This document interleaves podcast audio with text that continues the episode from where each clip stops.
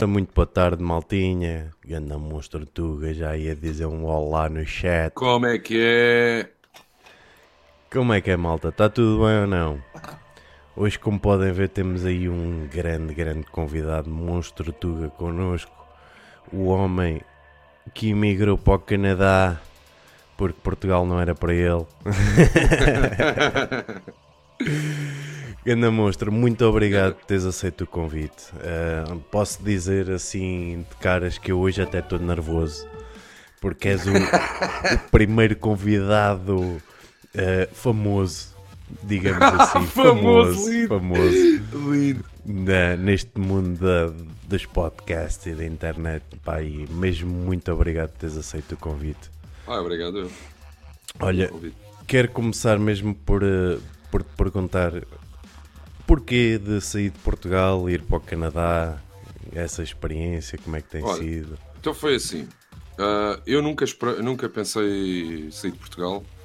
Ah, quer dizer, a gente tem um sonho, né? De olha, gostava de ir a Los Angeles ou gostava de whatever, mas nunca, nunca pensei alguma vez vir parar aqui. E em 2010, pá, aí, 2011, no princípio de 2011, recebi um e-mail de uma amiga minha a dizer: Olha lá, eu ganhei o ano passado um- uma bolsa do Inovarte, porquê é que não experimentas também?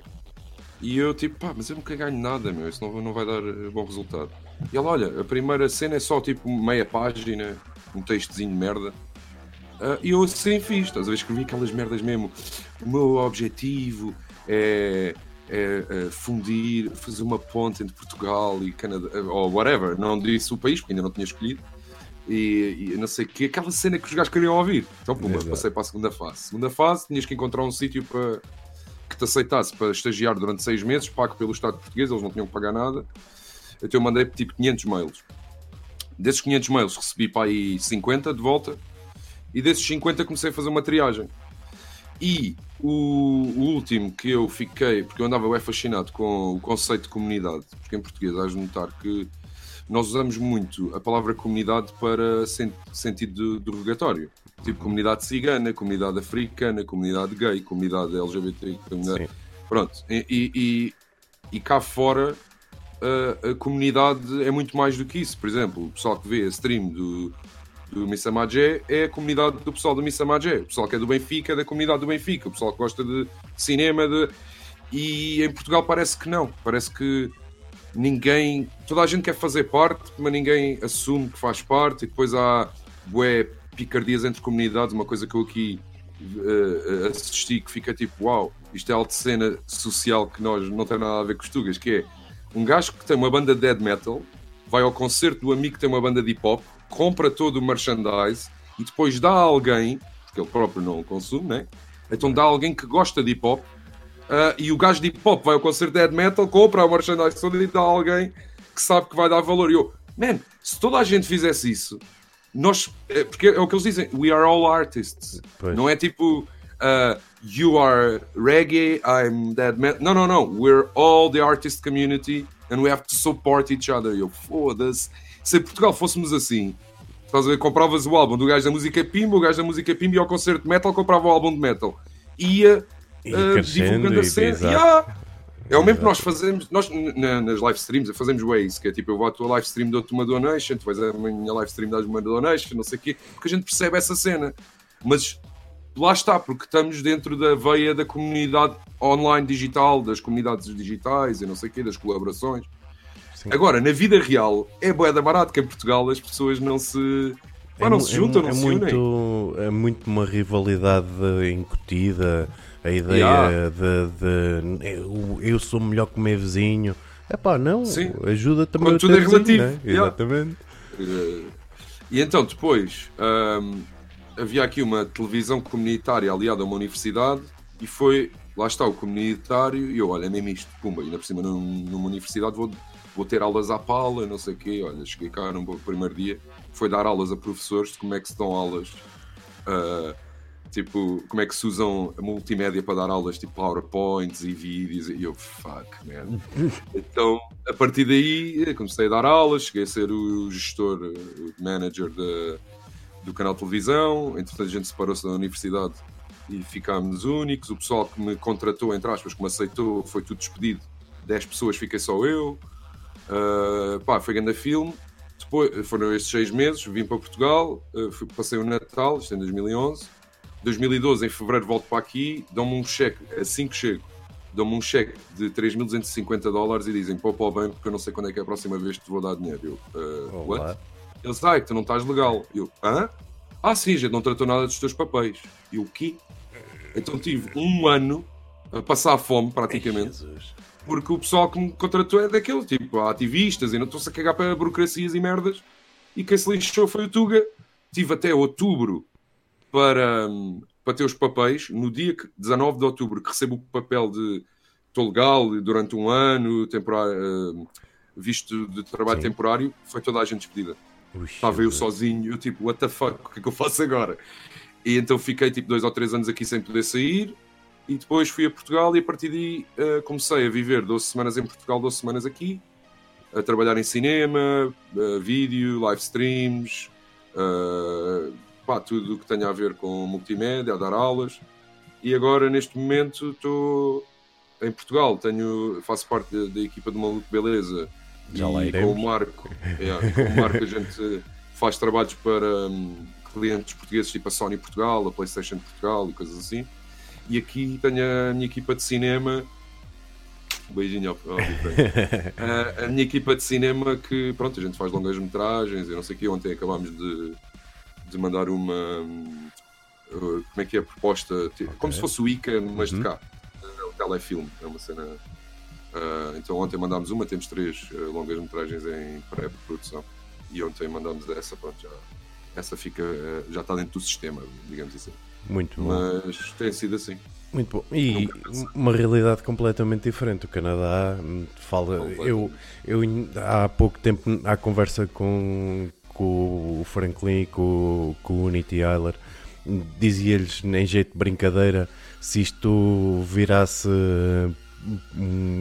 uma guerra mundial, que o sítio onde eu gostaria de, se calhar, de fugir uh, seria o Canadá mas eles disseram-me: não, olha, estás enganado, o Canadá, o Canadá é um sítio que não é bem assim, aquilo está um bocado. Uh, um, é uma monarquia disfarçada. Qual é a opinião de quem está por aí? Antes de responderes, Mónica, não, muito, muito, muito obrigada oh, pelo beijinho à Mónica. Um Sejam beijinho. todos bem-vindos. Puxem numa cadeira e sentem-se no chão. Com este tempo de conversa da boa. Yeah. Diz-me então. Eu não, eu não acho que seja. É assim, tu quando. quando eu ainda não sou cidadão, um, mas tu quando ganhas a cidadania, ganha, uh, recebes uma caixa com um póster da rainha uh, e tens que uh, fazer. como é que se diz? Um juramento, não é? Ali, yeah, juramento à rainha. Okay. Mas, enquanto isso acontece, eu vejo agora pela cena que está a acontecer com, com o problema que a gente está a ter todos mundialmente. Vamos tentar não ir por aí para não haver o alerta de para uh, e, e, noto que, pá, não, não tem nada a ver, porque a maneira com que o Trudeau está a lidar com a situação é completamente oposta da maneira que a Inglaterra está, ou a França estão a lidar. Por isso, aqui, pá, imagina, só para teres uma ideia, eles deram 2 mil paus durante 4 meses a toda a gente. Que, que pudesse. Por exemplo, eu não, não, não fiz o pedido, porque eu estou a trabalhar, estou a dar aulas, mas a minha mulher fez, em 48 horas tinha 2 mil paus na conta. Puxa. Foda-se, olha lá o nível. É, é diferente. Para poderes é. pagar a renda, para poderes sobreviver, não sei o quê. E em Portugal, o meu pai, por exemplo, tem uh, a nossa casa antiga, ele alugou uma pessoa. E agora a pessoa diz: Eu não te posso pagar a renda, ele tem que dizer: Ok, pai, isto não está certo também. O meu pai também precisa do dinheiro do gajo da renda para poder uh, alimentar a família e comer claro, e caralho. Claro. Então, Mas acaba é por sempre por, por, ser pago, uh, porque essa, a história das rendas uh, é, é um bocado a tirar o barro à parede, porque é, podes não pagar agora, mas vais ter que pagar até ao final do ano, por isso. Mas eu disse isso ao meu pai e ele disse: Ah, não, ele simplesmente não vai pagar agora um mês ou dois. Eu, então, mas não é justo, mas tens que ver os teus direitos, porque tu também precisas do dinheiro para sobreviver e ele, pois, mas não ninguém dá apoio, não há apoios nenhums para, para os landlords, ou como é que se diz? Sim, sim, arrendatários. Arrendatários. E eu, fogo, isso é bem da mal, aqui é ao contrário, mano. Tipo, os arrendatários podem uh, submeter um apoio no caso das pessoas que estão a viver no sítio onde eles estão a arrendar, a arrendar não terem direito aos 2 mil paus Uhum. e eles conseguem continuar o a small business ou whatever deles. O Ah, pequeno negócio. Mas é, é diferente, não, não tem nada a ver. É muito. Epá, Canadá é completamente diferente. Tipo, a, a maneira. Como isto é uma sociedade criada por pessoas de todo o mundo, tu seres tu é, é muito valioso. Estás a ver onde? Tu seres português, ou seres eh, meio português, ou meio grego, meio português, ou whatever, e isso cria-te um valor extra porque tu vês o mundo de maneira diferente, tens uma maneira de reagir às coisas de maneira diferente. E, então as pessoas aceitam muito a diferença dos outros e gostam muito de, de saber e de, de- de aprender. De, epá, é, um- é uma multiculturalidade eh, a um nível que eu nunca, nunca tive habituado. As pessoas estão mesmo interessadas a saber, então, mas em Portugal isto, isto, e fazem perguntas mesmo com vontade de saber, não é como "Então, e tu, e-" estás a como nós. Pois. Eh, Portugal também é- Mas aqui há uma cena que perguntam várias vezes que é What are you? E eu tipo, what? Porque Como aqui é assim? "Ah, I'm half uh, English, half uh, Irish. E, aqui, e em Portugal é eu, ah, o meu pai é de Lisboa, a minha mãe é do Alentejo. Exato. Tipo, tipo, I'm half Portuguese, half Portuguese. Então eles, uau! Tipo, porque é bem estranho, não é? exato. Porque aqui ninguém é por sangue, vamos dizer assim, é exato. tudo mutts. Yeah. É tudo uh, rafeiros. Então é um bocado. Pá, é estranho mesmo. É estranho tu veres darem-te mais valor por seres português fora de Portugal do que em Portugal. Isso é, uma cena bem eu, eu já tinha essa ideia, mesmo sem sair de Portugal e até em grande parte dos países da Europa. Ah, Hum. e se, se tu notas isso, ainda bem, ainda bem, é, é- é sinal que estás no sítio certo.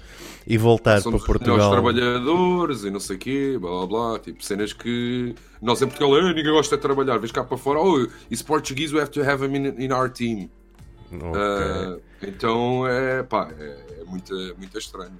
E os gajos falam, é dizer já no tempo dos descobri- descobrimentos, havia sempre um português nas embarcações, porque era o MacGyver da cena que inventava soluções para problemas que supostamente não tinham solução e o português inventava uma cena. Nós ah, sempre tens fomos histórias- conhecidos como os gajos do Sempre. Desenrasca, não é? Pá, é assim, os portugueses, em termos de cinema europeu, nós fomos sempre, ahm, eh, fizemos sempre parte das equipas de, pá, tipo maquinistas, ah, eletricistas, mesmo tipo cinema francês, cinema inglês.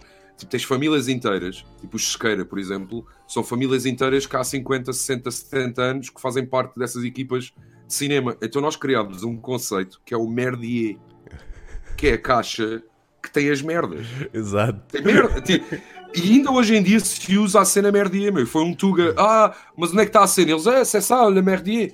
E ficou, estás a ver? Muito o merdier ainda hoje em dia em cinema se usa que foi a cena Tuga de. Pá, é onde estão as merdas.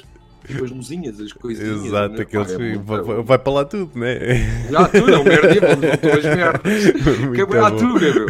Então, pá, eu acho fantástico. Adoro. E Sim, voltar senhor. para Portugal, pá, sinceramente, o que eu curto é ter o melhor dos dois mundos, conseguir eh, a cidadania aqui, que nem sequer comecei a aplicação ainda, e viver metade do ano aqui e metade do ano aí, completamente. Eu, eu, eu tenho essa ideia que mesmo quem vai para fora, ah, o, o mundo ideal será mesmo esse. ah, estar num lado e estar no outro. Até porque Portugal tem qualquer coisa de muito especial ah, que é diferente de todo- todos os outros. É E, incomparável. e estamos a crescer aos pouquinhos. ah, Yeah. Embora, embora tivéssemos muito tempo parados no tempo, digamos assim, passo o eufemismo, mas, mas Portugal felizmente está a dar um grande salto. Sim, e diz-me uma coisa, digo. então Portugal, a tua, o, teu trabalho, e eu vi felizmente. eh, tenho acompanhado o trabalho do, do Rui e do, do Maluco Beleza. Eh, uma das razões, eh, um de- uma das minhas inspirações para para começar a fazer podcast eh, foi, foi o, o, o Maluco Beleza e o outro foi o inevitável Joe Rogan, como é óbvio. Claro. Toda que inspirou o maluco beleza. Exatamente. Imagina, Eh, eu já sigo o Joe Rogan antes de sequer vir para Montreal. Ainda ninguém sabia o que, é que era um podcast. Porque eu, eu, na altura, já andava, pá, desde 2009, 2010, comecei a estudar a cena de uh, broadcast pela internet Uhum. e havia plataformas na altura, o Justin.tv que se tornou no, no- na Twitch, havia o live streaming, havia o Ustream, algumas ainda existem, outras foram compradas e fundidas umas com as outras. Ah, e ah, o, o Joe Rogan, dos primeiros streams que ele fez, eu por acaso vi, porque estava a ver que tipo de streams é que havia e vi um que tinha uns flocos de neve com um gajo com um chapéu com outro gajo a falar. Eu tipo, que esta merda? Foi o primeiro broadcast do, do Joe Rogan há mais de, há Brutal. 10 anos. Sim, por aí. E, e a partir daí fui seguindo a cena do gajo e, e dos outros, não é? Porque depois, eh, como ele, houve bastante. Sim, agora parecem cogumelos, não é? O Mark Maron, o Mark Maron também foi muito importante, apesar de não ter vídeo, tinha só áudio, mas é, ele levou a fasquia também. eh, O Mark Maron influenciou de alguma forma o, o Joe Rogan, mesmo que ele não admita. Nota-se que era a picardia do gajo, era, mas porque é que o gajo tem- é o melhor podcast do mundo quando eu tenho vídeo e tenho o áudio melhor? Pronto. E pronto, e agora claramente o Joe Rogan é 10 milhões de vezes maior do que o, do que o Mark Maron. Mesmo, mesmo. E como é que tem sido essa relação? Com o que é que, o que, é que te fez ah, juntar-te à equipa do Maluco Beleza? Como é que foi esse, esse trabalho? Que Não fazias parte da equipa no início, não era? Ah, Não, não, não, não, não, não. Eu era só um patrono, comecei a entrar ah, nas chamadas eh, quando ele fazia por Skype. Eu, eu sigo já desde que ele fazia o Una, Stre- eh, Una Stream e do Sótão e não sei o quê. E depois, quando ele começou, ele tá- acho que estava no 5 para a meia-noite e foi na fase que eu não estava a ir a Portugal durante o da tempo. Não podia sair daqui, senão não me deixavam voltar a entrar, estava à espera dos papéis e não sei o quê. Então foi uma boa maneira de eu ouvir conteúdos portugueses, porque eu aqui não me dou muito com a comunidade portuguesa. Ou não me dava até, tipo, só para aí 5 anos depois, 4 anos depois de eu estar cá e comecei, fui convidado a fazer um documentário sobre a comunidade portuguesa, que depois foi apresentado no meu dia de anos, que é dia 10 de junho, dia de Portugal e das comunidades. Só Exato. percebi nesse dia o que é que queria dizer a parte das comunidades. Lá está a palavra comunidade outra vez, que nós não, não, pá, não ligamos muito e só nesse dia que eu percebi, e foi bem engraçado porque o som do filme estava baixo o suficiente para os portugueses só ouvirem a dizer mal uns dos outros. Muito Tipo, eles bom. já metam mais baixo. E eu, tipo, mais baixo também não se ouve nada. Depois é que percebi, é que eles só ouvirem a dizer mal uns dos outros. Ai, ele disse não sei o quê, ai, aquela disse não sei o que mais. Depois fui convidado para fazer rádio, criei o personagem O Menino da Rádio, cá, então fazia, fazia rádio cá, e, e é o pouco, a pouca conexão que eu tenho com a comunidade portuguesa cá é, é através, foi através do Menino da Rádio e de, de fazer rádio. Então comecei a ligar eh, ao Unas, depois ele estava no 5 para a meia-noite e tu ligavas por Skype e era tipo sempre temas diferentes e ele usava os segmentos mais fixos e passava no, no 5 para a meia-noite. E eu ligava sempre com, com as minhas máscaras de monstros. Exato, eu lembro. Yeah. E, e, houve, e ligava sempre com, a máscara, com as máscaras, esta ou outra, ou punha uma máscara qualquer, só pela piada do monstro. Porque ele é que me começou, por causa da máscara, começou-me a chamar. Acho que foi um dos episódios era sobre o cinema português e ele disse que eu era um monstro do cinema português. Então ficou um monstro. De, foi aí que veio a cena Exato. do monstro Tuga, porque o monstro do cinema português era bué da grande. Então eu, é o branding. então, eu tipo, estou aqui, Tuga, olha, fica Tuga. Apesar de eu não curtir muito da, da palavra Tuga, mas olha, agora já está, olha, fica. Já Ah, e daqui a nada eu mudo outra vez o personagem e muda para outra merda qualquer. Ah, Estou sempre a mudar. Tanto que o meu link ah, do YouTube é Chica Alice Pérez, que era outro personagem que eu tinha, que era o Alice. o Alice. Ah, yeah. Então, houve um dia que a Maria Leal foi lá e estava tudo a atrofiar bem no chat e queriam que o gajo gozasse com ela e estavam todos a dizer que ela era uma merda e não sei o que, então eu ligo sem máscara man, e começa a cascar no pessoal. Pá, estava mesmo emocionada, tipo naquela de mas quem é que vocês são para dizer que, que ela é uma merda? O que é que tu gostas? Diz-me lá. Ah, e as pessoas diziam uma merda qualquer, eu é uma merda. E explico-te já porque é que é uma merda. Porque tudo é passível de tu dizeres que é uma merda. Sim. Tu se gostas de hip hop e estás a apresentar uma cena eh, eh, Dream Theater, os gajos do hip hop vão dizer que Dream Theater é uma merda e tu sabes muito bem que Dream Theater não é uma merda. Então a piada está em tu perceber, espera lá, pode não ser a minha lane, não é? A minha via, a minha onda, só que isto não tem menos qualidade do que as merdas que eu gosto, é tudo relativo. Então o Unas ficou é, impressionado e tipo e- e- emocionado com a maneira com que eu estava genuinamente a, a ranting, tipo, a mandar cá para fora, e disse: Olha, então a seguir, quando acabar, liga-me, só a favor. E eu liguei-lhe. E ele disse: Olha, tu agora podes ligar sempre, não sei o quê. E eu, ya, ya, ya. comecei a ligar sempre. Mas entretanto foi lá pessoal que eu conhecia, tipo o Salvador Martinha, que, com quem eu cresci, cenas assim, então fui ligando sem máscara. E houve uma altura que eu disse: Olha, eu vou a Portugal pela primeira vez agora. E eles, o Marco e o, e o Unas disseram: Olha, então passa cá no estúdio. Então, a primeira vez, o dia que eu cheguei a Portugal, não fui logo, eh, foi no dia da Diana Cu de Melancia. E liguei de Portugal, de lá de casa, a dizer: Olha, estou aqui, estou cá já, não sei o que. Eles disseram: Então, olha, vem na quarta-feira, ou na segunda-feira, ou whatever. E assim foi, eu fui, a minha primeira vez foi o Luati Beirão. Okay. E estava ganda, ganda trânsito. E chegou o Luati e o Unas Boeda atrasados. Então, eu assim que cheguei lá, fiquei tipo 4 horas com o Marco. Ficámos, apaixonámos logo um pelo outro, ficámos os melhores amigos da vida. E foi, foi aí que eles começaram a dizer: então vem amanhã, então vem amanhã, então vem amanhã. E eu, cada vez que estava em Portugal, montava uma tenda e vivia no estúdio, basicamente. E só saía de estúdio para ir para a cama, é. saía da caminha para o estúdio e todos os dias estava lá a ajudar. Pronto, e criou-se assim uma relação familiar eh, brutal e espero que seja para continuar para sempre. Sim, por acaso essa, essa ideia que eu tenho uh, da equipa, que é mesmo uma, uma família uh, yeah. forte, forte e, yeah. muito engraçada. E olha, agora vou-te vou -te pôr aí uma pergunta. Força. que pode ser, pode ser um bocado levada a mal. Nada, mas, nada, nunca. Mas não achas que o Unas com certos convidados e falaste na Maria Leal, embora eu não acho bem uh, enxovalhar um convidado, como é óbvio, mas não achas que ele por vezes é demasiado politicamente correto e que se encolhe? Hum, pá, a cena é essa, quem não conhece o Unas, uh, é, eu percebo que tenho essa, uh, essa percepção porque nós para nós o Unas é o gajo do Cabaré da Coxa, que lá está, não se devia chamar Unas, devia se chamar. Porque tu, quando sabes quem é o bom Unas ou o Mr. You, tu sabes que não é o Unas, é um personagem, mas ali o gajo usava o mesmo nome. Então, o Unas não é essa personagem, estás a ver? E, aliás, eu, eu já tive o prazer de conhecer o gajo que é o personagem verdadeiro que escrevia para o Unas nessa altura. Okay. E, e tu aí percebes, ah, é daqui que vem a cena, porque o Unas é um gajo bué, bué certinho, tipo, como é que é? Não é certinho, mas bué introvertido, uh, é daqueles andadinhos e beijinho. Adoro, adoro, venero, venero, venero. Uh, e o gato lindo. Uh, e então, nós temos a percepção que ele é ganda maluco, mas não, meu. Por exemplo, ele é daquelas pessoas. Ele é tão sensível que aquele awkward humor que eu adoro, tipo Borat e não sei o quê. Uhum ele é daquele tipo de pessoas que uh, sofre pela awkwardness que está a ver. Estás a ver a onda? Okay. Ele não consegue distanciar-se porque é tão sensível que fica tipo, ah, mas coitado do senhor. E nós é tipo, não, isso é que é genial. Tipo, The Office, por exemplo. Duvido que ele goste do The Office porque é awkward humor e ele fica a sentir-se no papel do, do Brand, né? E fica tipo, ai, coitado, este gajo é.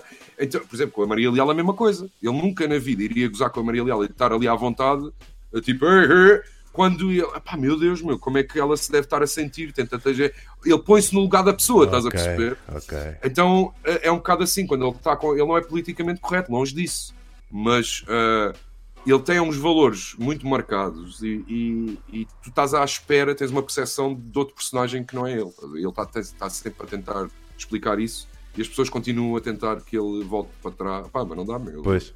É o que ele diz, eu sou cota, man. Eu já não sou aquele chaval que ia dançar às discotecas africanas, man. E nem conseguiria invocar esse gajo porque já faz 20 anos. Então, uh, epá, é bem engraçado. Não? Acho que eu percebo, e eu também é, tinha essa percepção até o conhecer pessoalmente e perceber, ah, já, já, já, estou a perceber.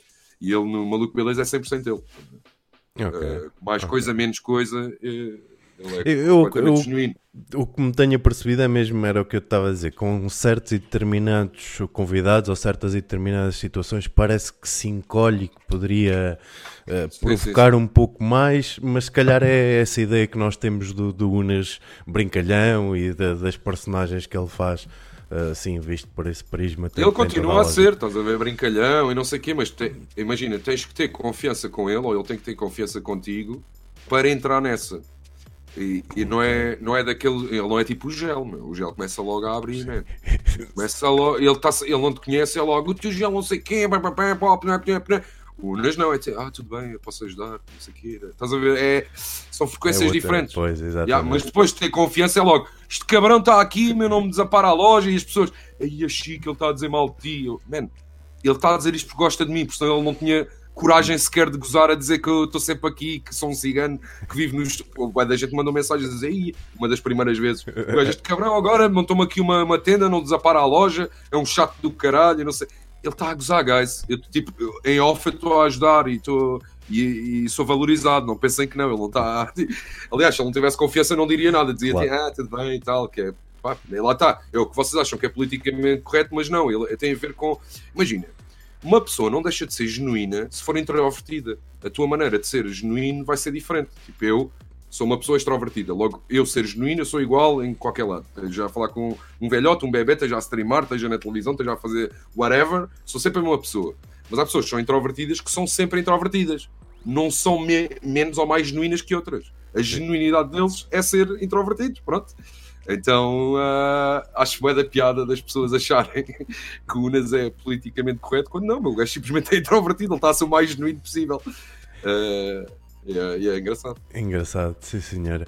Então, e e diz-me uma coisa: o Maluco Beleza é um projeto que está para ficar, como é óbvio, e que tem todo, tem todo o futuro.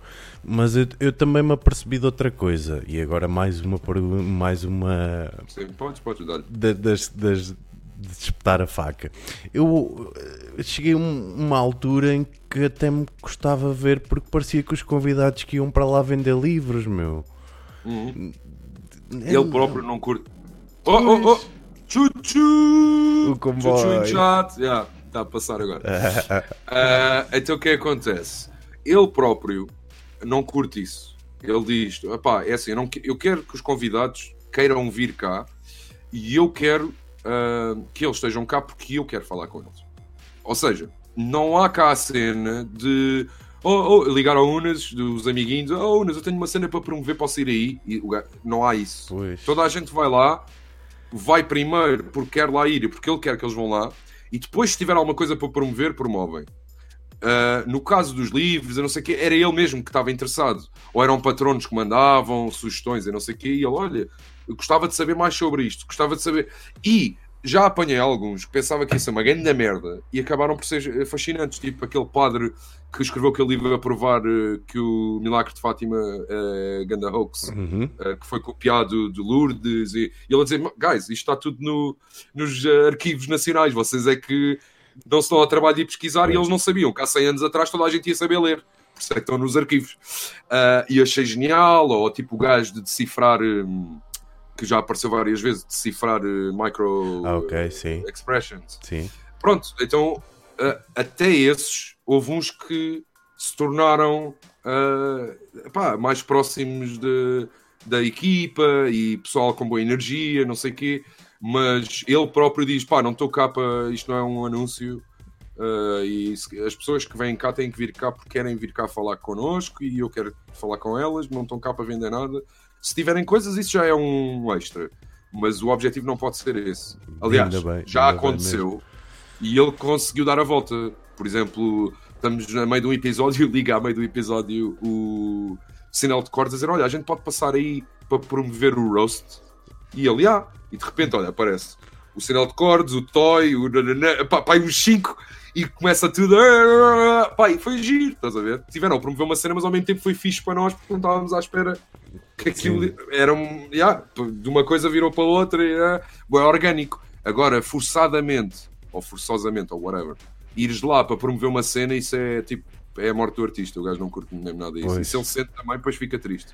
Pois, cena- chateado. a questão não é é mesmo essa. A questão é mesmo essa. E, e houve ali uma certa altura, se calhar também foi, foi de eu apanhar três ou quatro seguidos que, que apanharam Não, essa é que situação foi? e ficou. E ele, ele fartava-se de dizer, mas o pessoal não, não, não topava. Dudes, o gajo estava a filmar 12 horas por dia e depois ia fazer um programa de duas horas e depois ia para casa durante um ano.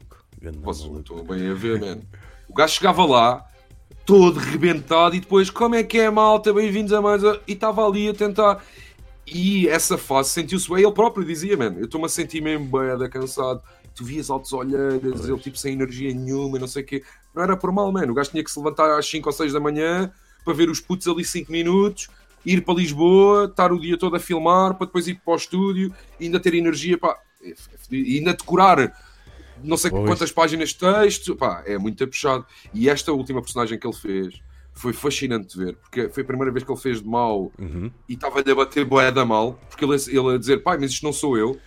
E já, aconteceu uma vez, pá, brutalíssimo. O gajo veio das, das filmagens ainda em personagem, estava ainda com a, com a roupa do personagem, o Heitor, ou lá o que é, uhum. e o gajo estava mesmo em personagem, sem querer. Estava bem agressivo, mas bem agressivo mesmo, como nunca o viste. Nunca ninguém ouviu ele, não sei o quê, o cara falar assim, nós, ia com caralho, ele, pá, não sei o quê. E de repente, quem é que era o convidado? Um budista, puto. Cinco minutos desde a, da coisa, está Unas. Ah, não sei o quê. O budista, por ter uma Zen, voz assim, boa coisa, conseguiu puxá-lo à terra. Mas isso tudo em direto, mano. A gente viu a mudança, o gajo no princípio, tá, como é que é, pessoal? Não sei o que. O gajo começa a falar e o nem no fim estava um paz da alma. Ou seja, já não se pode esquecer que é, é aquele síndrome do palhaço, né? Que mesmo que a tua família toda tenha morrido de manhã, tu à noite tens que ir fazer rir uma arena de circo e não sei. Pá, é muito lixado e é, é, é ingrato estarmos a tentar exigir de uma pessoa uma coisa que, pá, é muito. Se fôssemos nós, não conseguimos. Claro, então. claro que sim. Então, chame! Andar uh, Mas é, é isso, mano. É, as pessoas têm que se pôr no papel dos outros e ver. É a tal cena da Maria Leal. A rejeição que houve da Maria Leal é porque tu tinhas coragem de fazer aquelas figuras que ela fez. Não. E é que está a cena. E acho que teve muito a ver com a inveja de dela concretizar o sonho dela, independentemente se aquilo é mega cringe ou não Uh, tu não eras capaz, estás a ver? Nem eu. Isso é a verdade das verdades. Quer dizer, eu se calhar era, porque eu sou eu. Mas é, uma pessoa normal que diz mal da Maria era, não era capaz e nem percebe que tu estás a rejeitar porque sentes inveja inconscientemente de não, não seres capaz de fazer uma figura daquelas. Sim, e, e, e, o que a malta nem sequer põe em causa é que aquilo pode ser simplesmente uma personagem, que ela não claro. ser de toda assim, não é? Epá, e mesmo que não seja, aquilo é das coisas mais puras que existe. É como o Zé Cabra, ou como o Tim de Rans, ou, ou como, como, nós o... no Twitch Sings. Exato, exato. muito bom, muito bom. Então, olha, é vamos deixar um bocadinho o maluco beleza de parte e isto Sim. foi um bocadinho provocação, mas. Sim, pá, mas já viste que estás à vontade a perguntar o que tu quiseres, porque eu safo-me sempre. é, é, um dos sítios que eu, que eu tenho de referência e que tenho todo o gosto de acompanhar e desejo todo, tudo bom que tragam mais coisas para a gente aprender, porque é, é com os bons que a gente aprende. É verdade, é verdade. Vamos entrar pelo cinema adentro. Bora. E tu és o, o grande especialista, o monstro do cinema. Yeah. Eu há poucos dias estive a ver um documentário sobre a Casa de Papel, hum. uh, onde eles mostram ou indicam o porquê de ter ganho o grande hype e toda a gente gostar da Casa de Papel.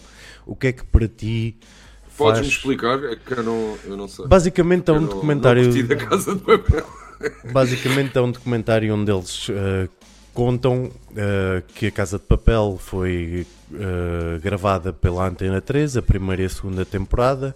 Na primeira temporada eles tiveram 4 milhões e qualquer coisa de visualizações, um grande hype. Na, na Netflix? Na, ainda na Antena 3. Okay. E depois que a segunda temporada foi por aí abaixo e que, entretanto, compra foi comprado a série pela Netflix e que aí ganhou então o boom. E eles explicam que técnicas é que utilizaram a criar uh, a, a, série, ou seja, um, o enredo, o que é que faz com que o enredo tenha um uma, uma proximidade com quem está a ver, o, o que é que faz com que a fotografia, as cores que utilizaram chamem a atenção, esse tipo Mas de. Mas já com o apoio da Netflix. Já com o apoio da, da Netflix. Pois, eu sei.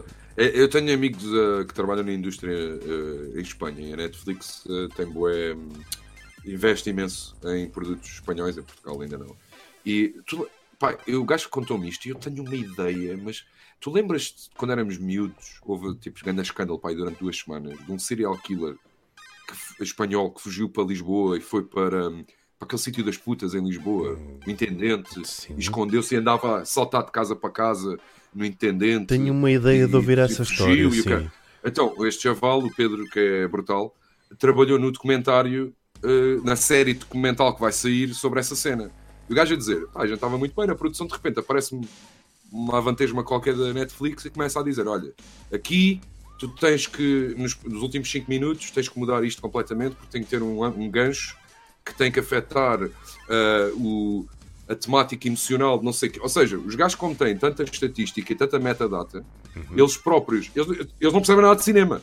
Os percebem é de uh, data analysis, de analisar data. Exato. E depois tentam arranjar miúdos. Ele a dizer, meu, era uma miúda de 19 anos, estás a ver, que não percebe nada desta merda, só que é expert em data analysis, então ela vem descodificar a cena em nome da Netflix e a gente teve que mudar tudo, mudar a cor, mudar isto, mudar aquilo, segundo as cenas que eles dizem. Outro grande exemplo tens disso é uma série que se virou viral uh, no mundo todo que é a You. Okay. A You, o que é que é? Era uma série de um dos piores canais de televisão americanos que é o uh, Lifetime Channel. Uhum. Você vê aqueles filmes do gajo que tem cancro e depois te, nasce o bebê e ele morre no dia que o bebê nasceu. Estás a ver aquelas cenas que dava na TV às 3 da manhã? Pronto. Esses filmes são todos do Lifetime Channel.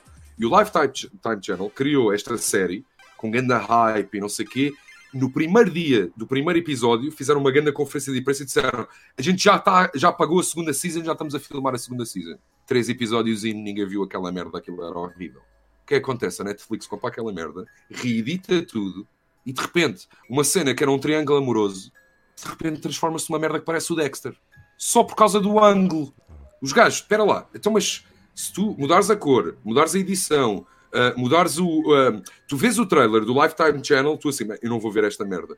Tu vês o, o trailer com, com a mesma footage quase da Netflix, tu, eu até vi esta merda. Porquê? Porque os gajos têm a, a, a data toda e conseguem uh, dar a volta, boas barbas, e conseguem dar a volta e, e, saber aquilo que tu queres ver e de que maneira é queres ver. Hoje em dia já me enjoou um bocado aquela onda Netflix Ana. Eu quando vejo uma cena com cor e com cena à Netflix já me, já me custa uma beca porque já, já não bate. Tipo, no princípio era alto cena, mas agora tu yeah, já não me enganas muito mais. Ou começas a fazer qualquer coisa diferente, ou já não vou cair na esparrela de, de ir ver. Eh, exato, mas era mesmo por aí que eu te, que eu te ia fazer yeah. a, a, pergunta: que é o que é que para ti uh, é mais importante? Ou seja, Uh, o que é que faz com que as pessoas gostem mais de um filme ou de, de outro, ou de uma série ou de outra? É o enredo? É história, a história? história, história. É, é... Nós somos, nós como seres humanos, seres humanos somos viciados em histórias e ninguém nos fala nisso, ninguém nos conta. Tipo, não ach... Eh, ninguém acha normal de ainda estarmos viciados numa história que foi criada há dois mil e tal anos atrás, tipo a Bíblia Exato. ou as histórias dos uh, deuses uh, greco-romanos ou dos uh, sumérios ou dos aliens ou uh, Missa Magé, então como é que foi o teu dia de escola? E tu, oh mãe, uh, de manhã, tipo, tive... tu estás constantemente a contar histórias e a tentar consumir histórias. Logo, se a história tiver um, todos os pontos que tu estás à procura e que tu inconscientemente já usas no teu dia a dia, um, tu automaticamente vais ficar agarrado. E, e, é o quê? É basicamente tu tens um personagem na zona de conforto, mas esse personagem precisa de alguma coisa ou quer alguma coisa, esse personagem é obrigado a sair da zona de conforto, depois tem que se adaptar uh, à, à, nova zona de conforto, ou à nova, ou, não é no, zona de conforto, à nova zona um, de, do desconhecido, uh, depois de se adaptar, encontra aquilo que ele achava que, que queria, mas por encontrar, apercebe-se daquilo que ele precisa, certo?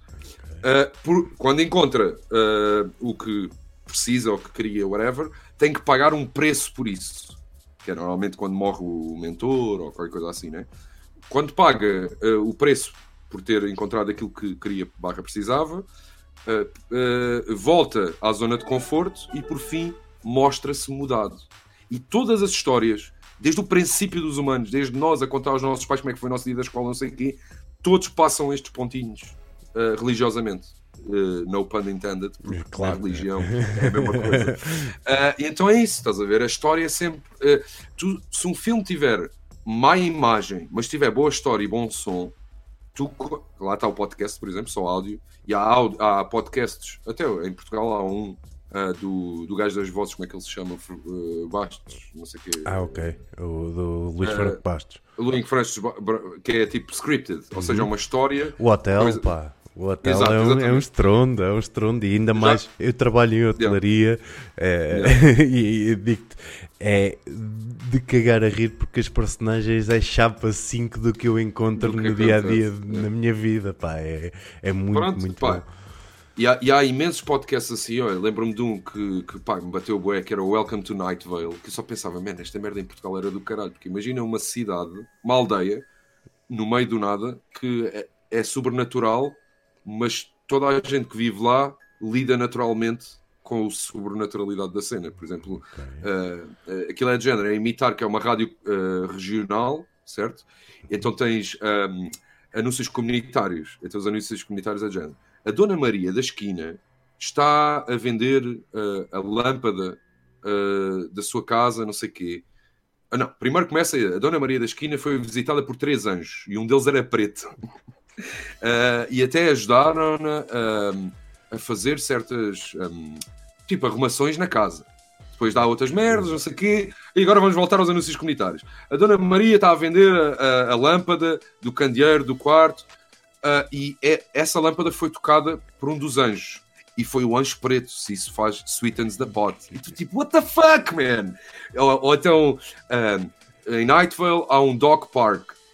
But, uh, uh, cautela, não podem olhar para o dog park. Ninguém pode ir para o dog park. E se vocês virem personagens encapuçadas no dog park, não olhem nos olhos. E tu tipo, what the fuck? E eu pensar, isto em Portugal seria genial Tipo, eu, seria, eu faria, porque até há uma aldeia que se chama assim, que é o Val do Paraíso, okay. e criava uma narrativa toda e só áudio, estás a ver? Uh, e porquê é que tu ficas agarrado a isso? Como a cena do hotel? Porque a história e o som chega-te para tu passares os pontinhos todos e, e, te relacionares, como tu disseste, que é chapa 3 daquilo que tu vives na vida real, mesmo que seja surrealista ou, ou um, absurdista, tu consegues, ya, ya, tipo a senhora da aldeia, nanana, que tem a casa na esquina, que está sempre à porta, na sua cadeira, tipo, ou whatever, tipo aqueles personagens tugas, né?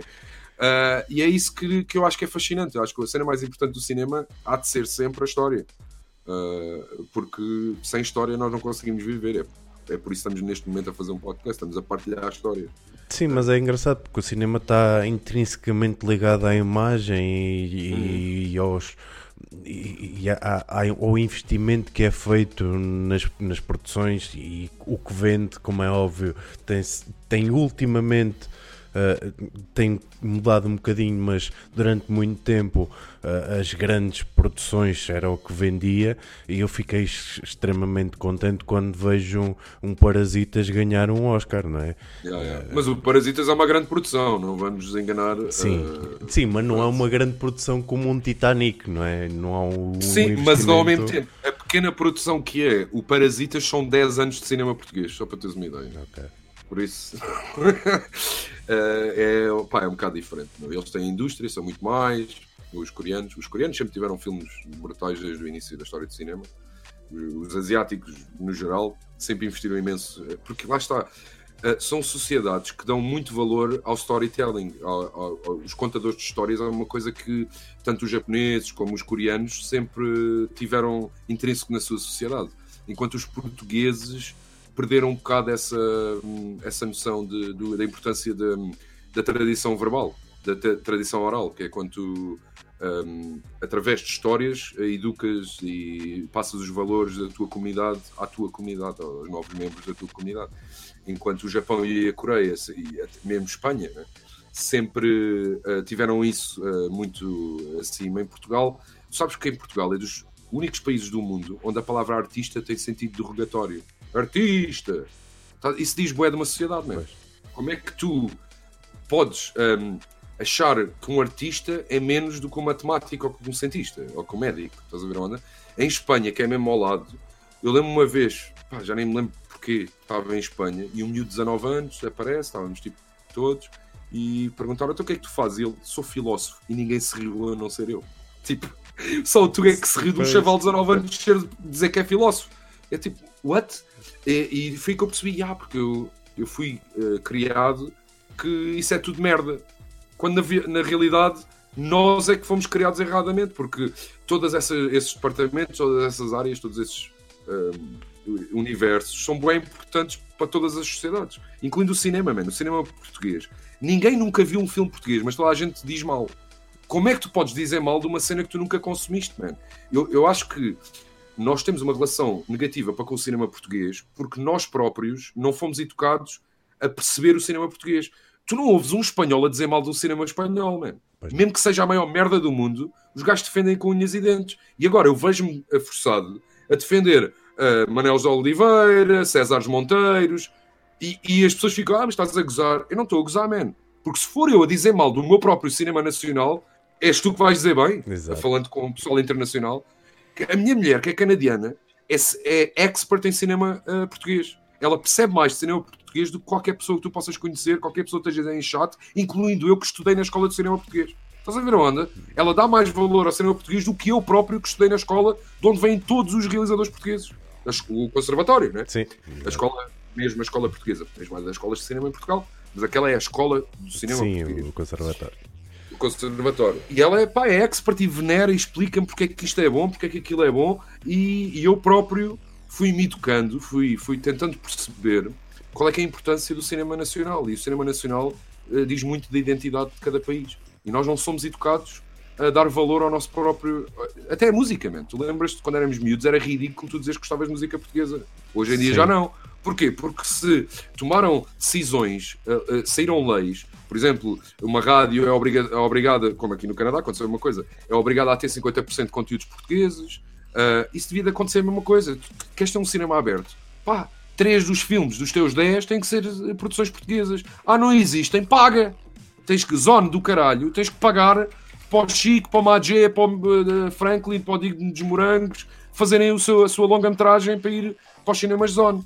Queres mamar a guita do Star Wars? Paga, caralho. Pois. Estás a ver a cena? No Canadá é a mesma merda. A Netflix quer, quer meter o cu no Canadá, então tens que dar 5, uh, não sei quantos uh, milhões, acho que é 50 milhões ou 70 milhões, uh, para produções canadianas. E não há cá contratares um gajo canadiano para fazer uma produção americana. Tem que ser canadiano no papel tudo. Estás a ver cena? E em Portugal tem que ser a mesma coisa. Na Espanha é a mesma merda. Só há cinema espanhol porque eles só obrigam. É no Brasil, meu. Tens as leis de mecenato. Queres ser uma petrolífera? Então tens que dar não sei quantos milhões para a indústria do cinema e do entretenimento. Depois, na verdade, a Globo vai lá mamar e o caralho. E, e, pronto. Mas uh, o cinema de autor tem que existir em prol do cinema comercial. E tem que existir os dois. Tu tens que fazer arte em prol da arte, que não é para vender. Se eu me apetecer filmar-me a bater uma punheta para a câmara, eu tenho o direito de o fazer porque é a minha arte. E tu tens o direito de não a ver. Mas também tem que haver o cinema comercial feito para gerar dinheiro, que é o caso da Casa de Papel. Casa de Papel não é arte. É o mesmo que a conversa do outro a tentar explicar que os filmes da Marvel não são cinema. E toda a gente, oh, o que é que estás a dizer? Dude, ele está a explicar que não é cinema de autor, meu. Não é, não é cinema feito pela arte. É um produto uh, cinematográfico, sim, mas é um produto.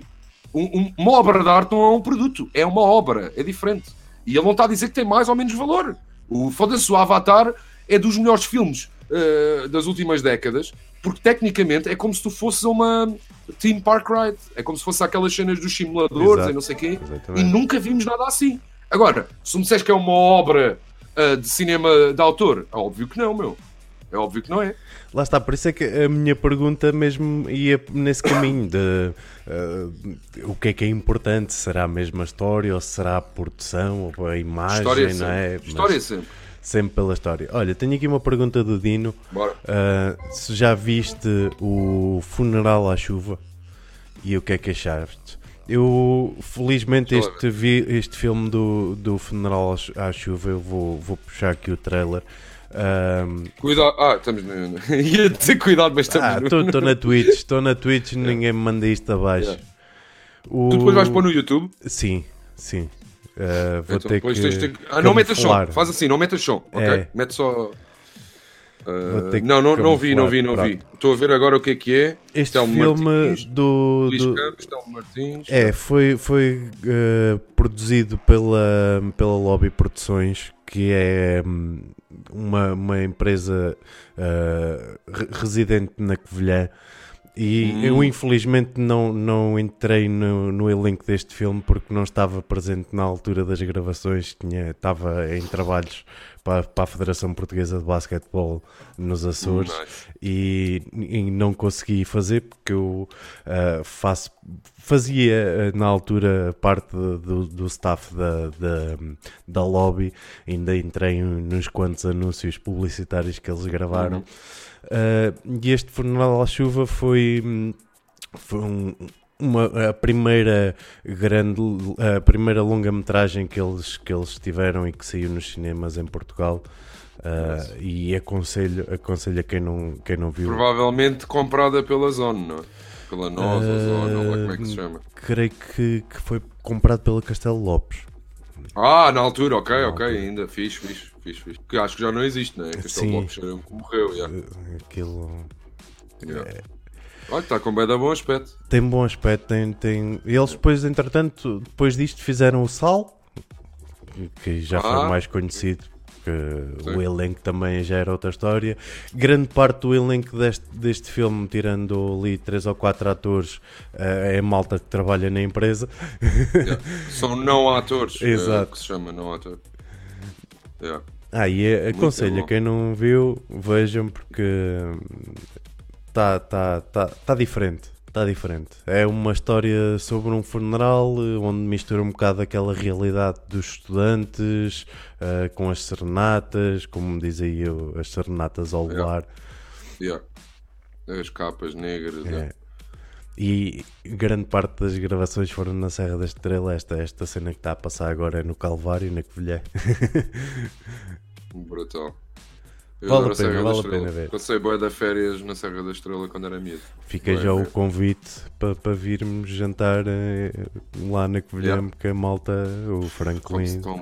Fazemos um podcast lá no bunker da. isso era lindo. Isso era lindo. Está já combinado. Yeah, quando for aí, pá, eu estava. É assim, normalmente eh, as minhas 12 semanas aqui acabavam em, em maio e eu ia para Portugal de maio a julho, como costumo ir todos os anos. E, e este ano, agora não sabemos quando é que sequer posso sair daqui. Pois claro. Mas estou a contar julho, meu. Eu acho que julho já posso. Em princípio, em princípio. é. E até vou, vou pedir no colégio se posso continuar. Imagina que em julho já estamos a dar aulas presenciais. Eu peço, pá, posso dar eh, aulas por Zoom enquanto estou em Portugal, pá, porque assim não me compensa ir a Portugal, gastar mil e tal paus num bilhete, Claro. ou, pronto, entre aspas, para estar uma semana ou duas. Que eles, ah, dou-te duas semanas de férias em julho. E eu, hum, então e se me deres duas semanas antes e duas semanas depois eu fico tipo dois meses em Portugal, um mês e meio. Por isso estou a tentar debater isso, mas como agora aconteceu isto, calei-me, estou à espera ver o que é que pinga. Sim, mas por outro lado, agora também organizo a tens, tens a vantagem de, uma vez que te obrigaram a dar aulas em casa por, por Zoom, também, porque Não não, dizer no sítio, exatamente. E aliás, a gaja disse uma cena que ainda ninguém sabe, só é que sei. Porque eu despedi-me de uma das aulas eh, esta semana, estava a bater boa da mala, a chorar-me toda, a ter ataques de pânico, a parte de business management. Eu estou a dar business management e, e multimédia. Óbvio que multimédia é que é a minha área. E é, neste momento, eu agora devia estar a dar aulas até mais meia hora. Tinha começado às 8 da manhã de cá e acabava às 2 e meia. Pá, e estava-me a dar grandes ataques de ansiedade e o caralho. Eu telefonei para a diretora, presumo, e disse: Mano, eu quero me despedir, não, não aguento. E a gaja, ah, não, por favor, tu és o nosso favorito. E o cara, pá, toda a gente me curta, estás a ver? Eu dou aulas como faço streams. Eu estou no mesmo modo que estou a dar aulas com este background e o caralho. Então o pessoal adora, estou eu a dar business management e o pessoal adora. E depois desligo a minha câmera para fumar cigarros. Estou a dar aulas a fumar cigarros. Ah, e então ah, despedi-me dessa área e ela vira e disse assim: é que há uma cena que ninguém sabe ainda. É que por causa desta cena do Covid, eles tinham alunos que iam entrar em maio que agora não podem vir. Pois. Então eu vou ter que dar aulas a eles. ah, ah, saiu uma lei que eles podem ter 50% das aulas estando na Índia. Ou seja, que é o quê? Às 5 ou 4 da manhã do Canadá. Ia bem. Mas ganhas a dobrar. Puto, eu ganho 60 paus a dobrar, dá 120 paus a hora. Ora, ora, está feito. Entre 6 a 9 horas por sessão. Estás a ver a cena? Quando a gaja me disse isso, eu, pera lá, então, mas em Portugal a que horas é que isso é? Ai, é ao meio-dia. Ou seja, ainda fica melhor, estás a ver? Ou é às 10 da noite, whatever, é tipo uma hora fixe. E eu, olha, na volta é o que ainda vai acontecer, eu vou para Portugal dar aulas para os indianos e ganho bué da guita Exato. e nem, Tá às nem me custa porque não é meia da noite. Então, não, e é assim, eu quando estou em Portugal faço sempre dinheiro, tenho sempre trabalhos e não sei o quê. Mas, eh, eh, e aqui, eu nem queria ter, ter começado a dar aulas, porque eu estava cheio da guita, não precisava trabalhar, estava naquela 12 semanas aqui a curtir, vou fazendo as minhas cenas de cinema. Depois houve um gajo, Tuga, cheio da guita, que me contactou da última vez que eu tive, tipo, antes de- da última vez que fui a Portugal. Uh, também não estava à espera. O gajo contactou-me para fazer argumentos para uma série de animação, também me pagava bada bem. Até eu estava naquela, eu nem precisava estar a trabalhar, ainda estou a fazer dinheiro extra, nem sequer estou a gastar o dinheiro que era suposto gastar enquanto estou cá. Depois fui para Portugal, fiz mais dinheiro ainda, voltei para cá, nem sequer ainda pedi esse dinheiro de Portugal. Em 24 horas estava a dar aulas e recebi a guita. Eu foda-se, mano, eu queria descansar uh, e não fazer nenhum, então mesmo a... Então tem sido tudo bem orgânico e é assim que eu curto viver, uh, sem é, é essa uma das razões que eu não tenho filhos, é que eu sei que a partir do momento que tivesse filhos acabou-se a mama. Não, não há cá vives 12 semanas aqui, 12 semanas ali e seres a free spirit e fazes o que queres só. Porque é, é brutal. Imagina isso uma entrevista de emprego que é de género. Então o que é que tens para me oferecer? Estás a ver a onda? Eu, já. O pessoal pergunta: tens uma showreel de cinema? Não, meu. Tipo, tu quando me contratas, tu já sabes o que é que eu sou, o que é que eu valho, o que é que. Eu não preciso de te convencer, tu é que tens que me convencer porque é que eu porque é que tu eh, trabalhar contigo vale mais do que eu estar na cama? Estás a ver a cena? Porque eu posso estar na cama e não gastar dinheiro nenhum, porque tenho dinheiro de trabalhos que fiz e que foi assim, que é do género, olha, importas disto e daquilo e dás uma mãozinha e ajudares e, eh, e assim vai. eh, pá, organicamente nunca tive de não trabalhar na indústria. E isso é uma cena bem da fixe. Seja lavar pratos num concerto, como fazia quando era miúdo, Uh, na, uh, assistente de produção, fazer runner nos concertos, trabalhei para aí 10 anos nos concertos todos em Portugal, nas maiores salas, tipo com as maiores produtoras, Everything is New, Música no Coração, Ok. uh, RB Produções, uh, pronto, as maiores todas. E, e então também dá- dá-te grande estaleca, apesar de não ser cinema, continua a ser produção e é, e é muito. É muito, para, é, é muito semelhante uh, a energia da coisa, de- dos budgets e de contratares e, depois, e percebes como é que funciona. Então tu alugas a, a Praça Sony ou a. Como é que se chama? A Gomel Arena Sim. custa de X, o artista custa de Y, tu metes os bilhetes a não sei. Então eu ia ver, eu trabalhava o dia todo no concerto, depois ia ver o concerto do palco, já amigo do- dos artistas e o caralho, porque eu punha-me a mandar, eu sou sempre eu, já lavar prato, só a fazer runner, então eles ficavam logo Chico, whatever. Eh, então começava logo a fazer contas, é, meia sala, não sei o quê, olha, os gajos ficaram a perder, olha, não sei o quê, fizeram só, não sei o quê. Pai, é uma cena que é fascinante e o cinema acaba por ser bem a mesma onda de, de tu fazeres o melhor que podes fazer com o pouco que tens e, e tentares fazer o melhor produto e dares o melhor eh, eh, ou criares a melhor obra possível ou o melhor produto de consumo, consumo né? depende de Então, e, e- e achas que, e vendo um bocado a realidade portuguesa, achas que a cultura em Portugal está presa por orçamentos? Isto porque eu, eu trabalhei, felizmente, tra- eh, tive a hipótese de tra- trabalhar em teatros, trabalhar em eh, associações eh, de, de artes performativas. eh, e sei que, que é muito preso com o orçamento que é dado pelo Estado, eh, Yeah. mas subsídios, blá blá blá. não achas que a cultura em Portugal eh, Tem a ver com a educação, mais uma vez. é mesmo Tipo, com a educação? que se nós fôssemos educados e se passassem leis que pá, eu- sou daquela daquele motto, daquela máxima do tax the rich e agora estamos a ver isso é assim, pessoal está a atrofiar a dizer que a economia isto e aquilo mas o Bezos da Amazon está a fazer mais dinheiro do que nunca fez na puta da vida dele por isso, e não paga impostos não sei se sabem, mas o, a Amazon não paga impostos em lado nenhum no mundo então e se eles começassem a pagar e nós não tínhamos de trabalhar uh, forçosamente para pagar a renda, porque o gajo é que está a pagar para a gente ter 2 mil ou 3 mil paus por mês o Universal Basic Income, né? Uh, por isso, em Portugal é a mesma coisa. É como- Se no Brasil os gajos uh, obrigam uh, a lei do mecenato, tu, tu és uma grande empresa, tens de dar X% do teu budget anual às artes. Aí já não há. uh, tu estás a chular o, o, o Estado nem os nossos impostos para filmes de pessoal a bater pinhetas. Pois. Estás a ver a cena? Porque primeiro, os filmes que estão a ser financiados é suposto serem filmes de pessoal a bater punhetas porque são cinema de autor.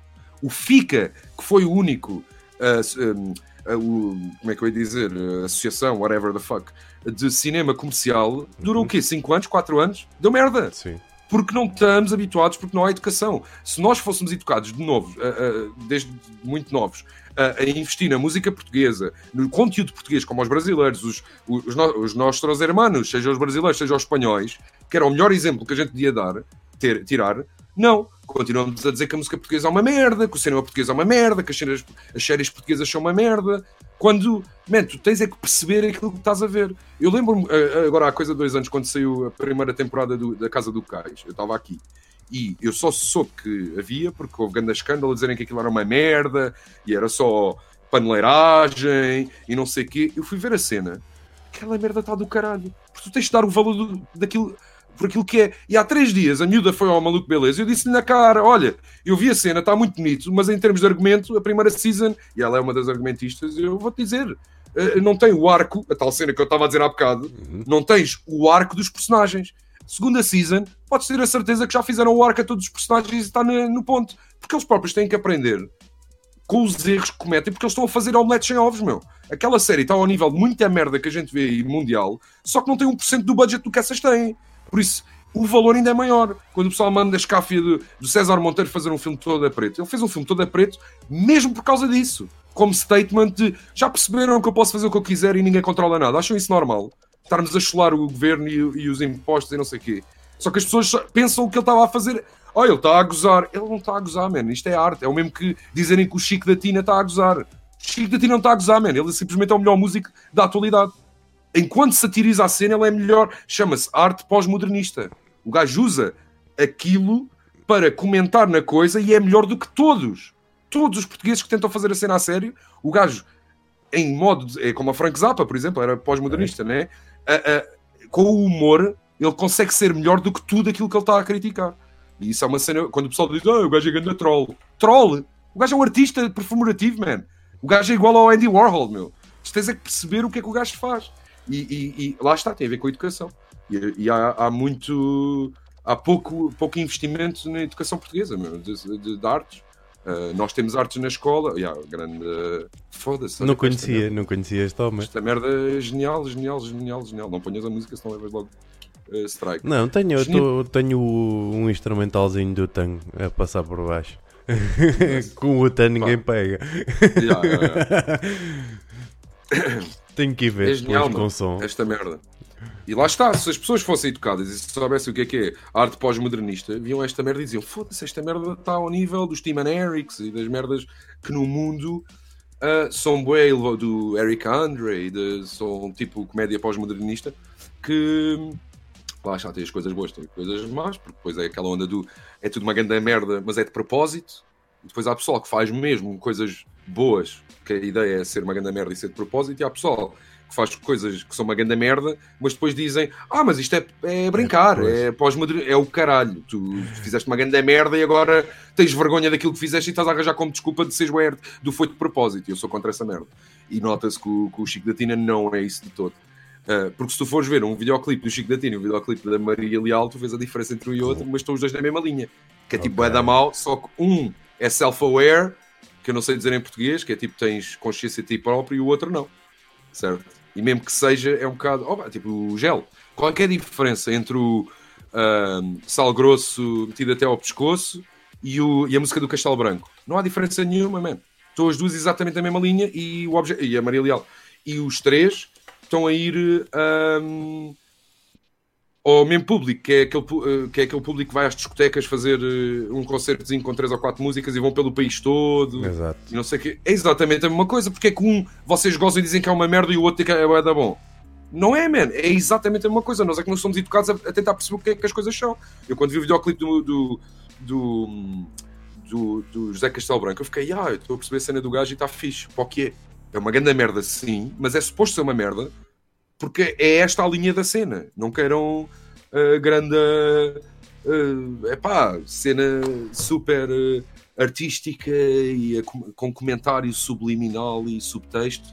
quando aquilo é o que é. Aquilo é, para... é o mesmo que a música pimba. Como é que nós crescemos como pessoal a gozar com a música pimba quando a música pimba é de, das artes que mais uh, uh, consegue atingir os seus, os seus, os seus objetivos, que é fazer-te dançar, tu não consegues não dançar uh, quando está a música pimba a tocar, fazer-te rir, não consegues não rir a, a, ouvir música pimba e fazer-te decorar aquela merda que mesmo que não queiras, sabes as letras todas, foda-se, tens tanta música erudita que tentam chegar a isto e aquilo e tens uma música boeda pura, boeda genuína, de pessoal genuíno a cantar sobre Mãe Querida ou sobre uh, Pimba Pimba Sim. ou Cabritinha e o caralho, tu foda-se, esta merda é genial, mano. Ah, mas Bocage é bom, mas Kim Barreiros é mau? Então, como é que é? Tem tudo a ver com a educação, man. E acho que se nós investíssemos, é a mesma coisa com, com a erva e com o legalizar, se nós investíssemos na educação, uh, ou a erva não, as drogas todas, se investíssemos na educação, é muito mais fácil de tu conseguires perceber o que é que está à tua frente em vez de rejeitares logo e começares a, a mandar má energia e a ser tóxico, que é, é a cena tuga, né? Claro. É mesmo que a bola, o Benfica é melhor que o Sporting e o Porto é, é a mesma merda, dude. São fucking guys. É um negócio, basicamente. Yeah, é, um negócio. é um negócio. Quem tem mais guita, tem mais guita para o melhor jogador. O Rio Ave consegue aquilo que consegue porque só tem um budget não sei quê, meu. Ou o Belenense, ou whatever. Exato. E mesmo assim esses conseguem ir a que é da fixe. Agora, tipo, estarmos todos a porrada uns com os outros. Porque um teve mais guita para comprar árbitros, ou para comprar jogadores, ou para uh, comprar políticos e merdas assim, pá, por amor de Deus, mano. Por isso é que eu odeio futebol, meu, por causa disso. Sempre tive grande asco, porque, man, don't you see it's all wrestling? Oh, the wrestling is fake, so do soccer! Exatamente. Então não se vê o, o, o, Cristiano Ronaldo a fazer o teatro do gajo quando cai no chão, meu, que faz parte do jogo. É como no hockey que tens porrada. Em, em, Portugal criou esta cena de tu saberes sacar faltas para estares mais perto, como no futebol americano, estares mais perto, ou no hockey, da baliza para depois fazeres um livro e marcares gol, meu. Isso é uma tática. Exatamente. Como há outros gajos que é tipo passares a bola e andas ali para a frente e para trás a passar a bola é uma seca. Mas tipo, nós percebemos, espera lá, então se a gente faz o teatro, o gajo te come, eu sei que nas regras, se tu me tocares é falta, eu mando-me para o chão para chamar a atenção aos uh, referees, aos um, árbitros. Exato. Uh, e eu ganho terreno. Foda-se, mano. Uh, e o pessoal tipo, ganha fake, não foi falta. Man, vocês não estão a perceber a cena, meu. Tipo, tem que pensar mais. Tipo, tipo ver de fora. Não estejam tipo, tão emotivos, também podem, que é quando estamos a ver um filme ou não sei o quê. Mas por amor de Deus, meu, tipo, têm que conseguir ver as coisas pelo que elas são e não por aquilo que a gente queria que elas fossem. Que acho que é essa natuga do impores a tua realidade aos outros em vez de dares um passo atrás e pensar, espera lá, mas o que é que isto é? Não é o que eu acho que é, o que é que eles estão a tentar ser, ou o que é que eles Pai, é essa. Não sei porque é que eu vim para aqui, peço desculpa. Eu, não importa, mas eu, eu acho, eu, acho eu concordo um bocado contigo que, que o grande o grande defeito português é não conseguir uh, pôr-se de várias perspectivas para analisar as diferentes coisas. Uh, as pessoas veem as coisas pelo que lhes mostram e não pelo que as coisas realmente são. Uh, e, e, isso, e, isso, Aquela onda do Tuga do uh, então tu ficas na tua, eu fico na minha. Desculpa, não, não, não, não. Não há cá, tu ficas na tua, eu fico na minha. Isso não existe, amigo. Explica-me lá porque é que tu estás na tua e eu explico porque é que eu estou na minha e a gente encontra-se a meio. Porque se tu ficas na tua, eu fico na minha, então a minha é matar-te a ti como é que é? Tá, pois, exatamente. Ou vamos, ou ser, ou vamos matar toda a, whatever, toda a gente que é do Benfica, whatever. Ou para não Sim. dizer raças. Não, ou, não se perdia grande coisa, uh, mas. Exato, exato, estás a ver? É, é que está incutida em nós, não é? É uma cena bué da marada, está incutida em nós, a cena de, de ser bué. Chapa 5 é chapa 5, é o que nos dão, dão aos olhos. E, e a, a minha formação é eu abro um bocadinho aqui o jogo. Eu tenho, eu sou licenciado e mestrado em marketing, embora trabalhe no, Olha, ramo, estava marketing. Yeah. no ramo da hotelaria. E muito do marketing é isso: é yeah. dar uma imagem à, à venda do que as pessoas querem ver e não do uhum. que as coisas realmente são. Realmente é. são. Pá, tu viste, não sei se viste o Mad Men. Eu só vi tipo 5 episódios porque guardei, porque achei que um dia vou ver isto com atenção. E no Mad Men, aquilo é sobre o princípio de cenas de marketing, de uhum. publicidade uhum. e não sei o quê. E no primeiro episódio, o gajo está a caminho de uma reunião e vê um anúncio do, do Beetle, do Volkswagen Beetle, é uma fotografia do carro e dizia It's a lemon. E o gajo, what? Espera lá, tu, mas tu podes dizer o que tu quiseres. Então o gajo foi para a reunião do Lucky Strike e o gajo vira-se assim: Oh, because Lucky Strike it's roasted. E eles assim: Yeah, but every cigarette is. No, no, no, but we say we are. Exatamente. Que é tal cena, tu podes dizer o que tu quiseres. Uh, não é o que a cena é, é aquilo que tu fazes a cena ser ou aparente aparentemente é, ou aparenta ser, ou expectativas. Então uh, ficou-me sempre na cabeça a cena do It's a Lemon e do It's Roasted, que é tipo, mas estou de chão. E ele, yeah, mas a nossa diz que é. E tu, fuck, man. Quantas cenas nós não fomos brainwash uh, quando, pá, na verdade, é Mesmo muito, muito, muito das, destas destas situações é mesmo porque as, as, pessoas têm uma ideia, ah, o marketing é algo maquiavélico que, que serve não, para enganar. Não. não, não. O marketing cria as necessidades que tu já tens, ou seja, mostra-te que tu precisas das coisas e esse, essa yeah. é que é a grande diferença do, de, quem vende, não é? as coisas já estão lá, é chapa 5. Agora, uh, mostrar-te o que é que tu queres ver é que fazes toda a diferença, toda a diferença mesmo. Então, uh, uh, o princípio dos desodorizantes, os gajos assim, então, mas como é que a gente vende esta merda? Olha, então vamos criar uma doença, que é a doença de mal cheiro debaixo dos braços. E, e começaram tipo a atacar, tipo, é, olha, se tens a doença de. Olha, eu tenho. Olha, vou comprar a ser. Ou seja, é, eu tenho de fazer perceber porque é, é a mesma coisa da pasta de dente, né? a doença do cheiro à mal da boca. Exatamente. Então tu tens de lavar os dentes, quando na verdade não é uma doença, o corpo humano funciona. Nós agora sabemos, né? mas na altura é, pá, tem tudo a ver com o marketing. É tu criares uma, uma necessidade uh, que à partida não é que não esteja lá, mas se tu a seres, de, lá está, de uma forma narrativa e storytelling, o ser humano vai beber aquilo como se fosse suminho, mano. É tipo, porque nós somos aditivos à história, a, a lógica, a narrativa. Tu, quando vês uma coisa que não faz sentido, ficas a pensar naquela merda durante muito tempo, meu. Sim. Porque o teu cérebro é obrigado a tentar fazer descodificar, sentido. não é? E yeah. eu sou é da onda de deixa de pensar e começa a sentir. Há coisas que não te fazem sentido uh, um, lógico, mas fazem de sentido emocional. Vamos ter o exemplo de. Eu dou sempre este exemplo do David Lynch versus o Nolan. Uhum. O Christopher Nolan é completamente lógico, eu odeio, tipo, é um robô, estás a ver? O, trabalho, a obra dele é brutal, os filmes dele são geniais, só que eu não sinto nada. O David Lynch é o contrário, ele uh, eh, um, exprime-se através de emoções, o outro exprime-se através de lógica.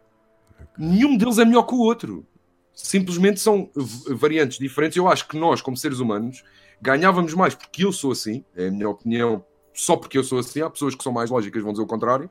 Não estou a dizer que é melhor, estou a dizer para mim, tu, em vez de estares em loop a tentar perceber e descodificar as coisas e dar sentido, simplesmente sente. Pá, tens o caso do Kubrick. Tenho aqui o quadrozinho. O gajo um dia perguntar-lhe: Olha, então isto quer dizer isto, isto quer dizer aquilo, não sei o quê. E o gajo vira-se e diz assim: Olha, vou-te parar.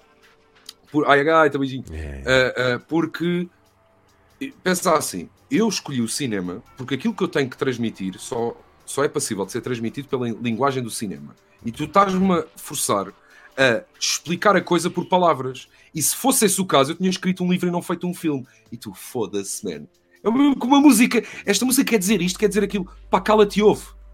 Tipo, uh, se eu te explicar por palavras o que é que a música quer dizer, não preciso da música, tens o caralho do livro, man. Escrevi um poema.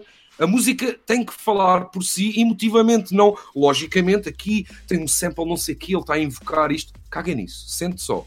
Então acho que nós poderíamos ganhar mais como seres humanos a deixar um bocado de parte a parte da lógica e tentar estar em nós a parte da emoção e do sentimento, tentar analisar as coisas através do sentido, do sentimento, da, da intenção. Quando uma pessoa diz uma coisa, está a gritar contigo, em vez de estar na defensiva, é tentar perceber, então, mas espera lá, a pessoa claramente está em pânico, não é? está a gritar, está a exprimir-se de uma forma raivosa, não é comigo de certeza, que eu não lhe fiz mal nenhum, para que é que eu vou estar na defensiva e a gritar de volta? É tentar vou tentar perceber e dif uh, uh, diffuse uh, sim, yeah. dissolver, uh, dissolver, apaziguar, apaziguar, exatamente, apaziguar a cena e tentar pôr a pessoa e em termos de sentimento e de, de, emoção, à mesma linha que eu, porque claramente qualquer coisa que mesmo a pessoa pode não saber, está a afetá-la. Por exemplo, a minha mulher. Estava eu a fazer um stream no outro dia e ela foi dar uma volta, foi andar, estava farta de estar em casa. E quando ela voltou, veio toda fodida, meu. Mas tipo, boeda. E eu, foda-se, mano. Eu tive aqui, não te fiz mal nenhum, caralho. E o chat, ah, não lhe dás atenção, nada.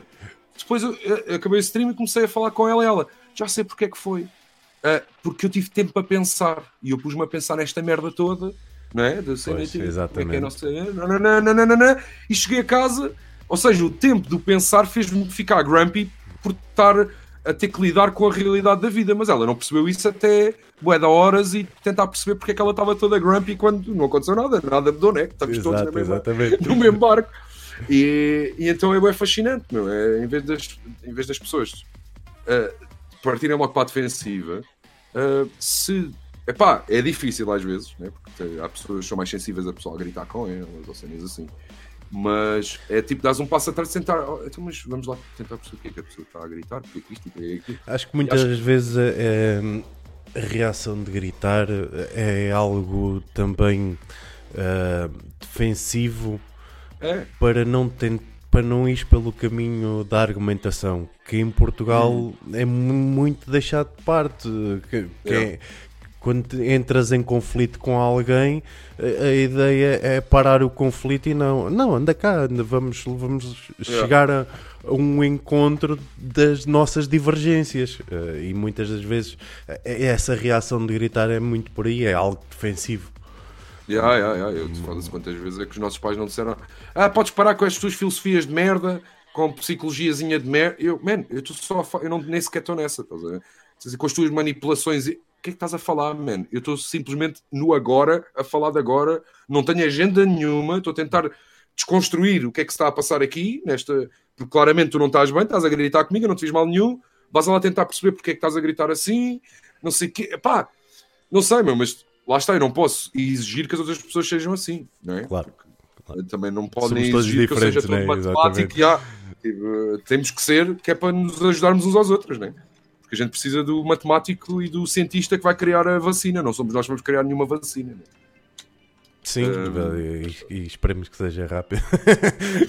que é. as vacinas todas rápidas. Puta, aqui já disseram, tipo, à boca aberta, tipo assim mesmo, eh, fuck you, isto vai ficar assim até 2022. Acabou. Sim, Não a a ideia é essa. Antes disto entrar tudo em pânico, já, já no podcast do Rogan estava lá um Ah, especialista Mas o outro gajo, aquilo foi um bocado. Sim, mas deu, uma para semana perceber... depois, mas espera, uma semana depois, aquilo que ele disse, depois tu a perceber, a cena é essa, é que o pessoal vê a cena do Rogan e depois fica, fica-se por ver o episódio e não continuas a telenovela. Mesmo que estás a ver o pessoal que compra a bola. Uma coisa é o pessoal que só vê o jogo, e outra coisa é o pessoal que depois no dia a seguir compra o jornal da bola. Ou seja, tu tens continuidade na telenovela ou na série que estás a ver, que por acaso é um desporto, que só percebi isso há pouco tempo, que é tu para entrar dentro da cena da bola só tens que entrar numa jornada. Tu Sim. começas a ver a cena, a história, no princípio da jornada e tu percebes a, a cena toda, porque o pessoal eu não percebe nada de bola. Puto, só tens de dar ao trabalho, assim começa a jornada, tu começas a consumir a cena, tu vais perceber, este fez aquilo, o outro roubou não sei o quê, rarará. pronto. Ahm, e, e a cena do Joe Rogan, o que aconteceu foi esse gajo, foi para lá ah, alarmar, o, o trabalho do gajo era ser alarmista e exagerar boé. Ou seja, o que ele disse também não é verdade. Ou seja, nem é tanto, isto, não é, isto é só uma gripezinha, não faz mal a ninguém, nem é a cena que o gajo estava a dizer. Estás a ver onde? Depois, uma semana depois, o gajo levou o da backlash, porque foi lá o gajo, tipo, alarmar toda a gente e dizer estão todos fodidos e vai, vai tudo com o caralho e, e não é verdade. Nem Não, eu- a cena, a cena que, que- Porque na altura ainda era muito o princípio da, da- Pois, do que estava ele próprio nem sequer sabia. Ai, ai, ai. E o que, o que deu foi para pa tirar a, a noção de que é um, era uma coisa mais real do que o que se estava a pintar, não é? Mais por aí do que, do que o, o alarmismo todo, ou depois a- o não ser, ou não é? E ainda mais em, nos Estados Unidos que aquilo tens um presidente que é de novelas. Yeah, Esse aí então é que é de novela.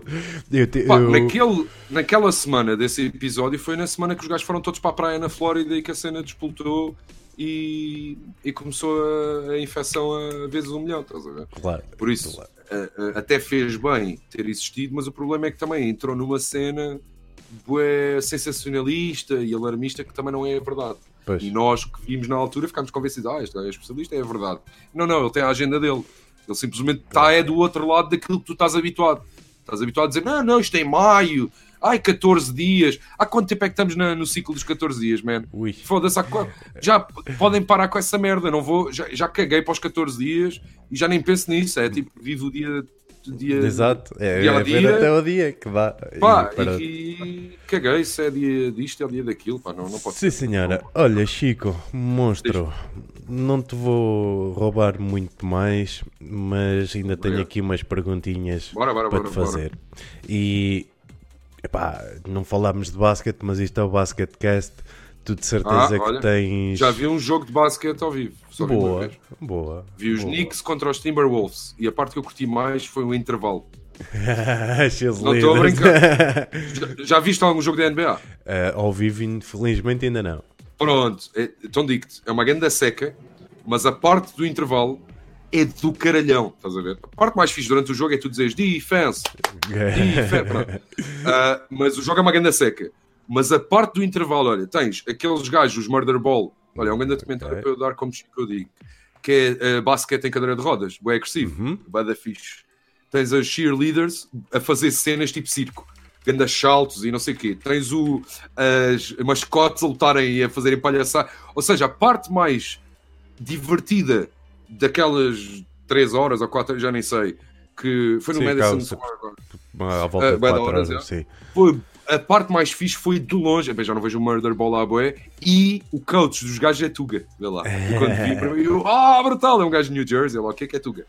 Ah, e se calhar aparece no trailer, já nem me lembro, é um cota. E, e foi a parte que eu gostei mais, foi, foi sem dúvida do intervalo. A ver estes gajos a valer. É que lá está. Depois vês estes gajos a fazer o que estão a fazer, tu vês os gajos normais, tu da seca, man. Isto não tem emoção nenhuma. Ahm, ahm, Mas olha, mulher então, se o que é café. Claro, claro. Eu, de qualquer maneira, faço-te esta pergunta correndo o risco Bora. de não teres uma resposta para mim. Ah, e- mas eu, eu sei que tu vais ter resposta porque menos ou mais acompanhando o basquetebol vais ter aí 5 jogadores para um 5 ideal. Tu te lembres de jogar basquete e é fácil então responder, porque para mim seria fácil responder a quem é o melhor jogador de todos os tempos.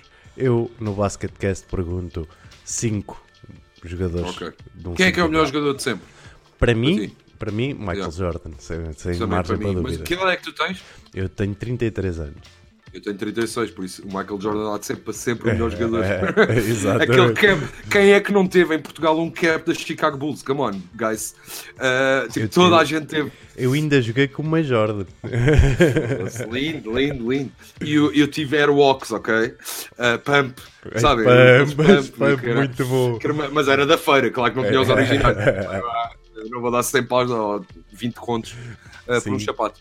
Uh, mas, epá, é- lá está. Eu não conheço. eh, Os, os cinco que eu conheço são aqueles clichê, não é? O Michael Jordan, o Kobe Bryant, que ninguém sabia até há dois meses atrás. Triste. Uh, o. O Shaquille O'Neal, o. um, fucking. o de- Pá, lembra-me do nome do gajo do, do cabelo das cores e dos piercings. Dennis Rodman. Dennis Rodman e o. uh, aquele gajo pequenino que é amigo do, do Michael Jo- do, do gajo que chora. Uh, uh, do mime do que o gajo que chora, não é o Michael Jordan que chora, é o outro. Como é que ele se chama? Ah, é o Shaquille O'Neal, não é? O cheque é o poste grande. Que é o, que- é o que chora. O Bugs Bunny conta. Lindo. é, a grande re- reference. Então, olha, só para tu veres, eu gostava tanto do Michael Jordan que quando saiu o Space Jam, eu fiz merda, não me lembro o quê, e o meu castigo foi não poder ir ao cinema ver o Space Jam. Então, o que é que eu fiz? Fugi de casa para ir ver o Space Jam. Cheguei a casa, levei um tarião, puto. Mas, mas sabes, estás a levar e estás a sentir, mas valeu a pena. Valeu, este Ah, valeu a pena. Eu adorava, adorava, adorava. Mas, pá, não me lembro agora do nome do gajo. É um gajo assim, eh, menos escurinho, assim mais... ahm, Lembras-te em que equipa é que jogava? é, pá, devia ser no Lakers, eh, nas equipas deles. Eh, era aquele grupinho. Ah, como é que o gajo se chama, meu? Assim mais baixinho.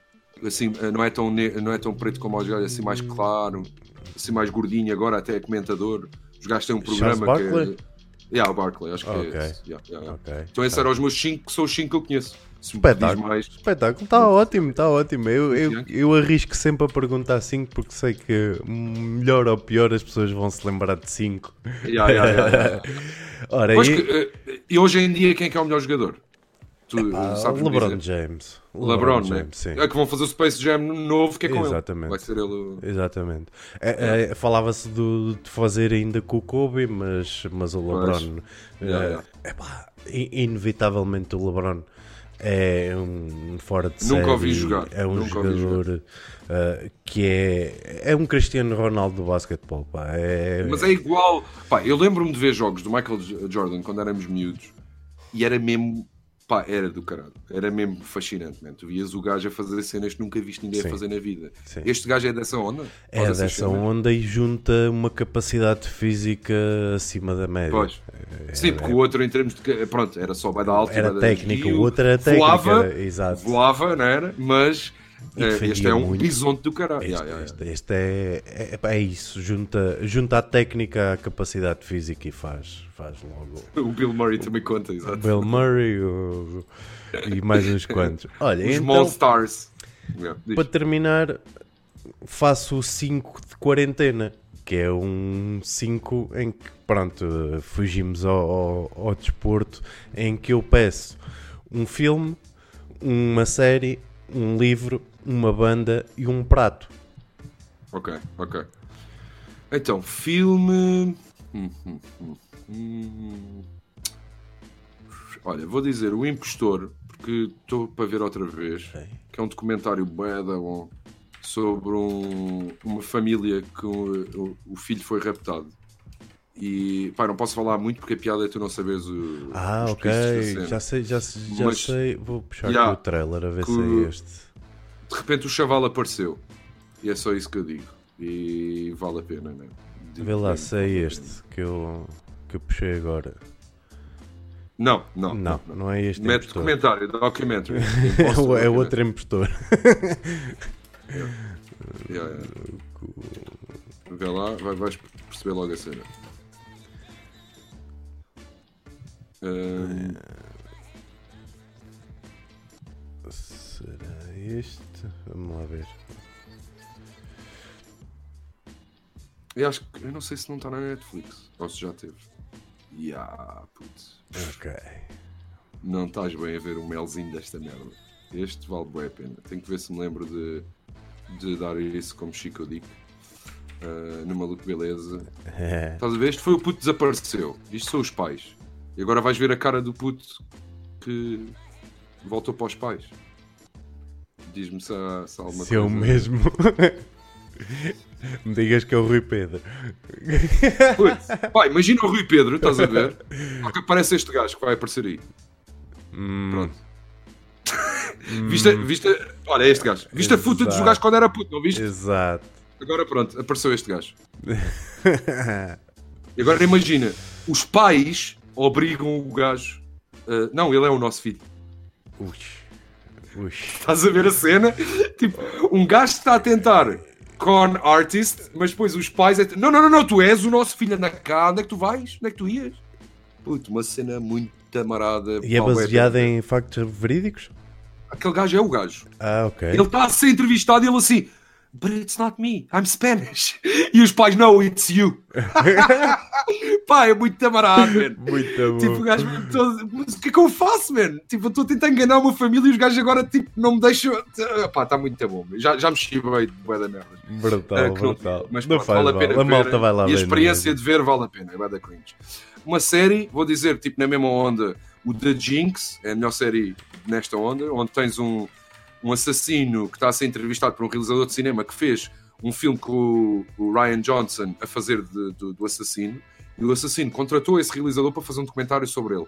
Imagina, eu sou um assassino, tu fazes um filme ah, sobre a minha história, que matei a minha mulher supostamente, mas basei, consegui coisa. Ah, e tu escolhes o Ryan Johnson para ser o meu. o Ryan Gosling para ser o meu personagem, e depois eu contrato a ti para fazeres um documentário sobre a história. Tipo, pá, e digo-te, vejam até ao fim, porque a última cena, os últimos 3 minutos, pá, só digo uma cena, no dia a seguir o gajo foi preso. Ok. Ao sair, no dia a seguir a sair essa, esses 3 minutos, o gajo foi, teve que ser preso. teve, teve que ser. Pois, é, é das cenas mais brutalíssimas alguma vez vistas, estás a ver? Não estás mesmo nada à espera e tu ficas tipo, isto é bem barato. Brutal. Tá- brutal. tens o assassino na primeira pessoa a falar e esses 3 minutos finais, pá. E depois está muito bom, tem, as reenactments estão, estão bem, bem feitas em termos cinematográficos, estão muito bom. Agora, a Tiger King é genial, tipo, já vi o novo episódio também e curti bem. Ah, eu não vou estar a dizer para ver o Tiger King porque ele não precisa de mais visualizações. Já, É. tipo, vou dizer cenas antigas que precisam de pessoal a dar apoio. Ah, mas devia ter dito, a série devia ter dito Community, porque está na Netflix, toda a gente tem que ver, é, é tipo imperativo verem, deixarem thumbs up na Netflix, porque eu quero que a Netflix compre mais conteúdos do Dan Harmon. Ah, e depois a música, não é? Um livro, uma banda Um e um livro. prato, é o que falta. Olha, livro eu ando a ler. Onde é que eu tenho o caralho do livro? Eu Acho que está ainda na minha mala. Espera aí, dá-me um segundo. Ok. Agora temos tempo de admirar aí o, o- a arte do, do cantinho.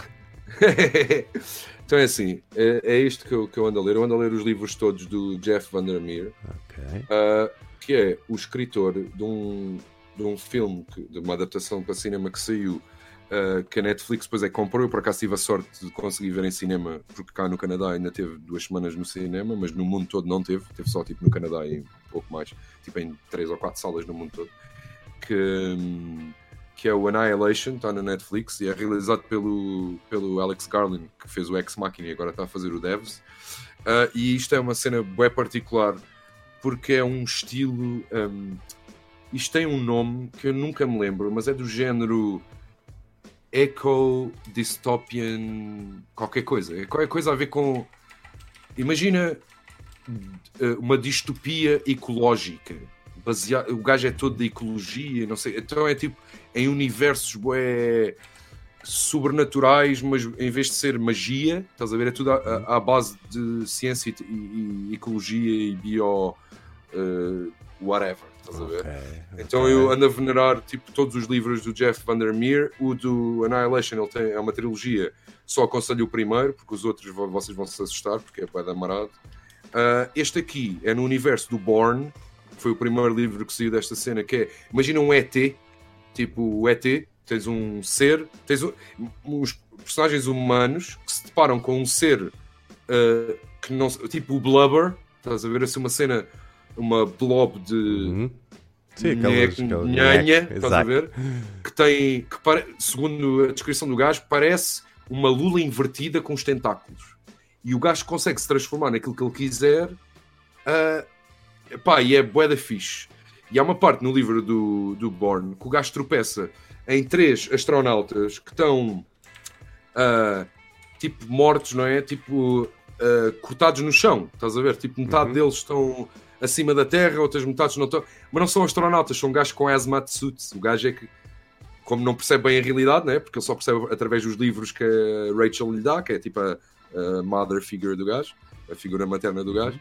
Ah, ele tipo, ah, são os astronautas, e o gajo leva-os para casa e expõe-os na parede. E a gaja a dizer, pá, mas não podes fazer isso, que isto era, eram pessoas. E eles, não, não. E pá, é da fixe. E depois o gajo escreveu o, o, tri- o Dead Astronauts, que é do ponto de vista desses três astronautas. Só que isto é bué da marado. O Born lê-se da bem, este já é bué da marado, porque o ler em si, a maneira como está escrito é quase um transe.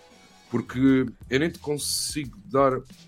Tipo, imagina, eu se te ler aqui uma beca, tu percebes logo a cena que eu estou a dizer. Assim do nada, Ok. Huck, huck, huck, huck. Throat dry as twist. Dry as leather, dry as uh, leather in the world of. Ma- Imagina, só a cadência de como está escrito, tu sentes coisas. Estás a ver onde? É Yeah. bué musical, quase uh, xamânico. A maneira com que o gajo escreve e descreve a cena, e é muita. E dizem que agora vão fazer uma série baseada neste universo. Uh, acho que é da AMC ou da FX, ou assim uma merda, mas já, já há rumores de que é impossível, porque, yeah, exato, é tipo, é, imagina uma nova versão daquilo que faz especial o Lovecraft, que o Ayagaita inverteu a cena do Cthulhu, ou invocou a cena do, do, do Cthulhu. A, a, a, cena do, do, do Lovecraft é o um, terror cósmico, que é tu não. O terror é tão grandioso e tão acima de ti, tu próprio ficas louco só de tentar eh, eh, perceber o que é que se está a passar. Este é bem nessa onda, mas diferente. Em vez de ser Cosmic Horror, é Echo Horror, ou qualquer coisa. É, é muito estranho e fala bué de, de vírus e merdas e fungos e da mãe natureza lutar contra a tecnologia. Não- pá, é muito fixe e aconselho a toda a gente. Boa. Depois Boa. era a música. Uma seguir, banda, eh, ou uma um, banda. um álbum, ou é, um eh, cantor, ou, claro. Básico, as lives de, de, de Twitch do, do B. Franklin, óbvio, óbvio, óbvio, não há tipo, dúvida, é o que eu tenho ouvido, honestamente. Ah, mas também já demos há bocado, dissemos o, o Chico da Tina, vale a pena. Ok. Ah, oh, não, mas agora fa- falando a sério, Agora falando a sério, o, o melhor álbum do ano passado para mim, que não estava à espera, sei que foi estar com o Chico da Tina e não sei o quê, foi o do Alan Halloween, o, Ok. o, o Unplugged que o gajo fez. Pá, está qualquer coisa de genial. Eu não estava à espera e quando fui ouvir fiquei tipo, what the fuck, man, isto está mesmo bom. Ah, e ele está a meter os vídeos todos no YouTube e não sei o quê, que ele acabou a carreira. E está brutalíssimo Um também. não é? Ai, é tão bom, tão bom. Que imagina, está tão bom que até a puta da câmara que os gajos filmaram tem um dead pixel. Pois está, man. Putz, Yeah. está tão bom. Eu tipo, isto é mesmo chunga. Isto é mesmo unplugged. Isto é mesmo chunga verdadeiro, genuíno. Tipo, eles não têm o dead pixel porque ah, dá estilo. É mesmo a câmara está fedida, eles nem notaram. Estás a ver a sério? É incrível, pá. Este gajo é incrível. E, e- eu posso te dizer, olha, este gajo. Este gajo deixava-me enjoado, mano. Eu tinha, tinha. sentia vertigens a ouvir este gajo. Yeah. E, Mas isso, é- isso diz bué. e Isso- aprendi, é? aprendi a gostar. Aprendi a gostar e- Sentir isso é Yeah. uma cena brutal, mano. É tipo, ele está-me a fazer sentir sensações fisiológicas. Mesmo, qualquer coisa que eu não estou a mesmo. perceber. Ah, yeah. Eu, a- a primeira vez que me mandaram, eu estava aqui em Montreal e um amigo meu, o Hugo, com quem eu faço um segmento na minha live, que é o Oráculo, eh, às segundas e quartas, ele manda-me um link e diz assim: Puto, curto lá isto. Eu começo a ver, foi aquela do As costas já não me doem muito, eu acho que o doutor deu-me drunfo. é muito tipo- bom, mano. Espera lá, meu, mas isto é bom ou é mau? Então, mas e eu pergunto-lhe, olha lá, mas isto é bom ou é mau? Ele sim, só te vou dizer uma cena. A maior influência dele é Nirvana. E eu, pronto, já percebi. Isto, é, isto pronto. E ele sempre, nas entrevistas, diz: pá, minhas influências é Alice in Chains, Nirvana. E tu vais ver, foi um gajo do hip hop que fez o melhor unplugged alguma vez feito na história de Portugal. Igual faz pela igreja. Que Exato. E agora faz-te a igreja, podes crer. Jesus, me digas nada. Uh, de, de evangelista ou whatever, né? Jeová, uma merda assim. Sim. Eu ouvi dizer. É, é da um, é uma pena para pa, Yeah. pa a música, sinceramente, Mas- em Portugal. Pera, não te esqueças da grande obra do Tim Maia, uh, que nasceu dele estar num culto. Uh, e se tens ali dois ou três álbuns que são ge- geniais, e isto não é um culto, não é uma religião. Uh, Tim Maia, uh, é. É, Exato. A música está bem da boa, mas não, não leiam o livro. Uh, o Universo em Desencanto. Não, não, não leiam. Porque eu já fui, já fui ver, é uma grande merda. Mas pá, é genial, man. às vezes, não, pá, imagina que o gajo dá-lhe assim uma cena daqui a dois anos lançou um álbum Sim. todo religioso e é uma bomba do caralho. Pá, não sei. Nunca se sabe, sim. Vamos, Este- vamos deixá-lo, pode ser que ele venha tipo com outro nome e faça uma cena religiosa que parte a casa toda, porque esse álbum do Tim Maia está tá genial, meu. A, a mensagem está fixe. Uh, pá, é óbvio que na, na realidade depois ele uh, completamente é, são os álbuns que ele mais odeia, odiava e tipo rejeitou esse passado dele. Mas os álbuns eu ainda hoje Os do, e, do pá, Psychedelic World, não é? Yeah, é tão bom, tão bom. Tão Esta, esta faixa é incrível. bom. Só a pôr. É a minha favorita. Até a minha mulher sabe de ouvir tantas vezes. Que beleza! Isso é tão bom. é muito bom, muito bom mesmo. E, e a outra que ela apanhou foi Guiné-Bissau, Moçambique e Angola. Porque o gajo está sempre a repetir, é outra que ele tem. E a minha mulher não fala português, só fala canadiano. Então ela repete aquilo que a gente diz. Aparentemente a gente diz muito, muito bom. Então ela apanhou essa e diz: Muito bom! Uh, pá, a gente nem nota, a gente está sempre a dizer: Ah, yeah, muito bom, muito... mas não estamos. E ela de fora: Muito bom! Muito eu, bom. Ah, uh, mas é, yeah, meu, foda-se, ganda Timaya, ganda uh, Alan Halloween. Mesmo. E depois é um prato, prato, não é? Exatamente. Um prato. Uh, uh, mas um prato quarentinesco? Tipo... Pode ser um prato que tu uh,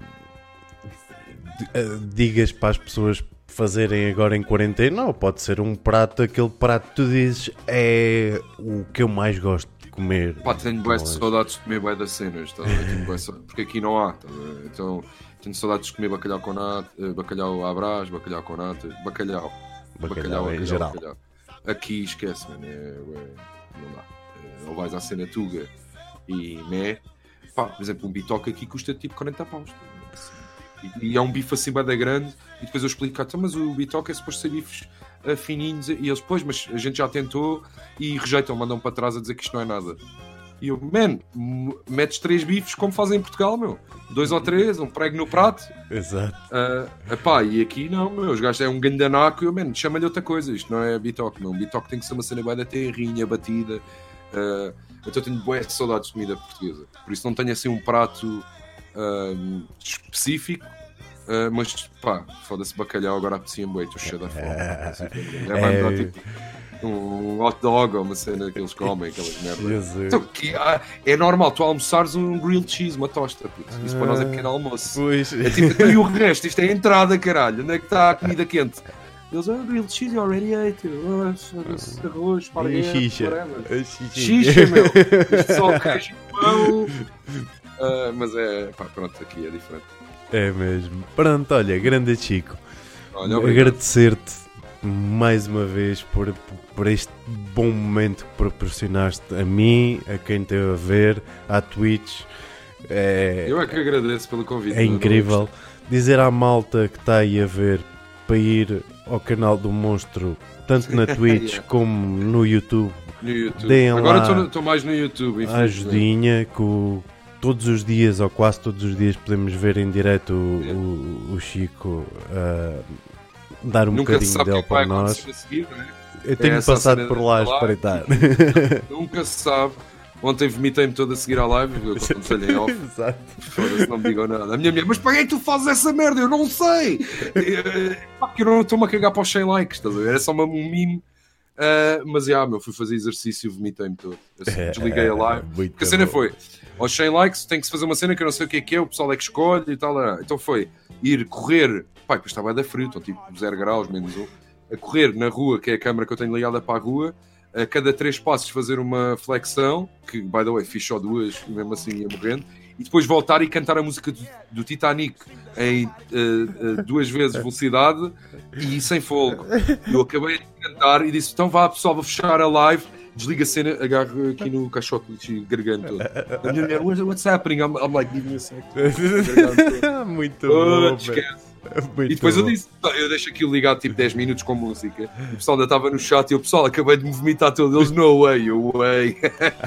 então, pá, nunca se sabe o que é que vai acontecer a seguir. No outro dia, o meu irmão, eu liguei ao meu irmão, ele estava em cima de um cavalo em direto em áudio e vídeo. Então tu viste, dava para ver ele a fazer dressage em cima de um cavalo, pá, brutal. Muito Por isso, nunca se sabe. E quem sabe um dia vais tu ser co-host, porque a cena é, toda a gente está a ver, podem ser co-hosts a entrar pelo Discord e entram na live e ficam ali o tempo que quiserem a ser co-hosts da, Terei da todo o gosto. E, e sempre quiseres, como te digo, olha, fica já o convite para depois fazermos um presencial. Uh, claro. E já, tenho, já temos aí o, o bunker do Franklin para, claro. para fazermos uma brincadeira e comeres comida em condições, pá. Que a gente leva-te a comer em condições. Mal posso esperar, do, do fundo do coração. É, Ganda Chico, muito obrigado, eu.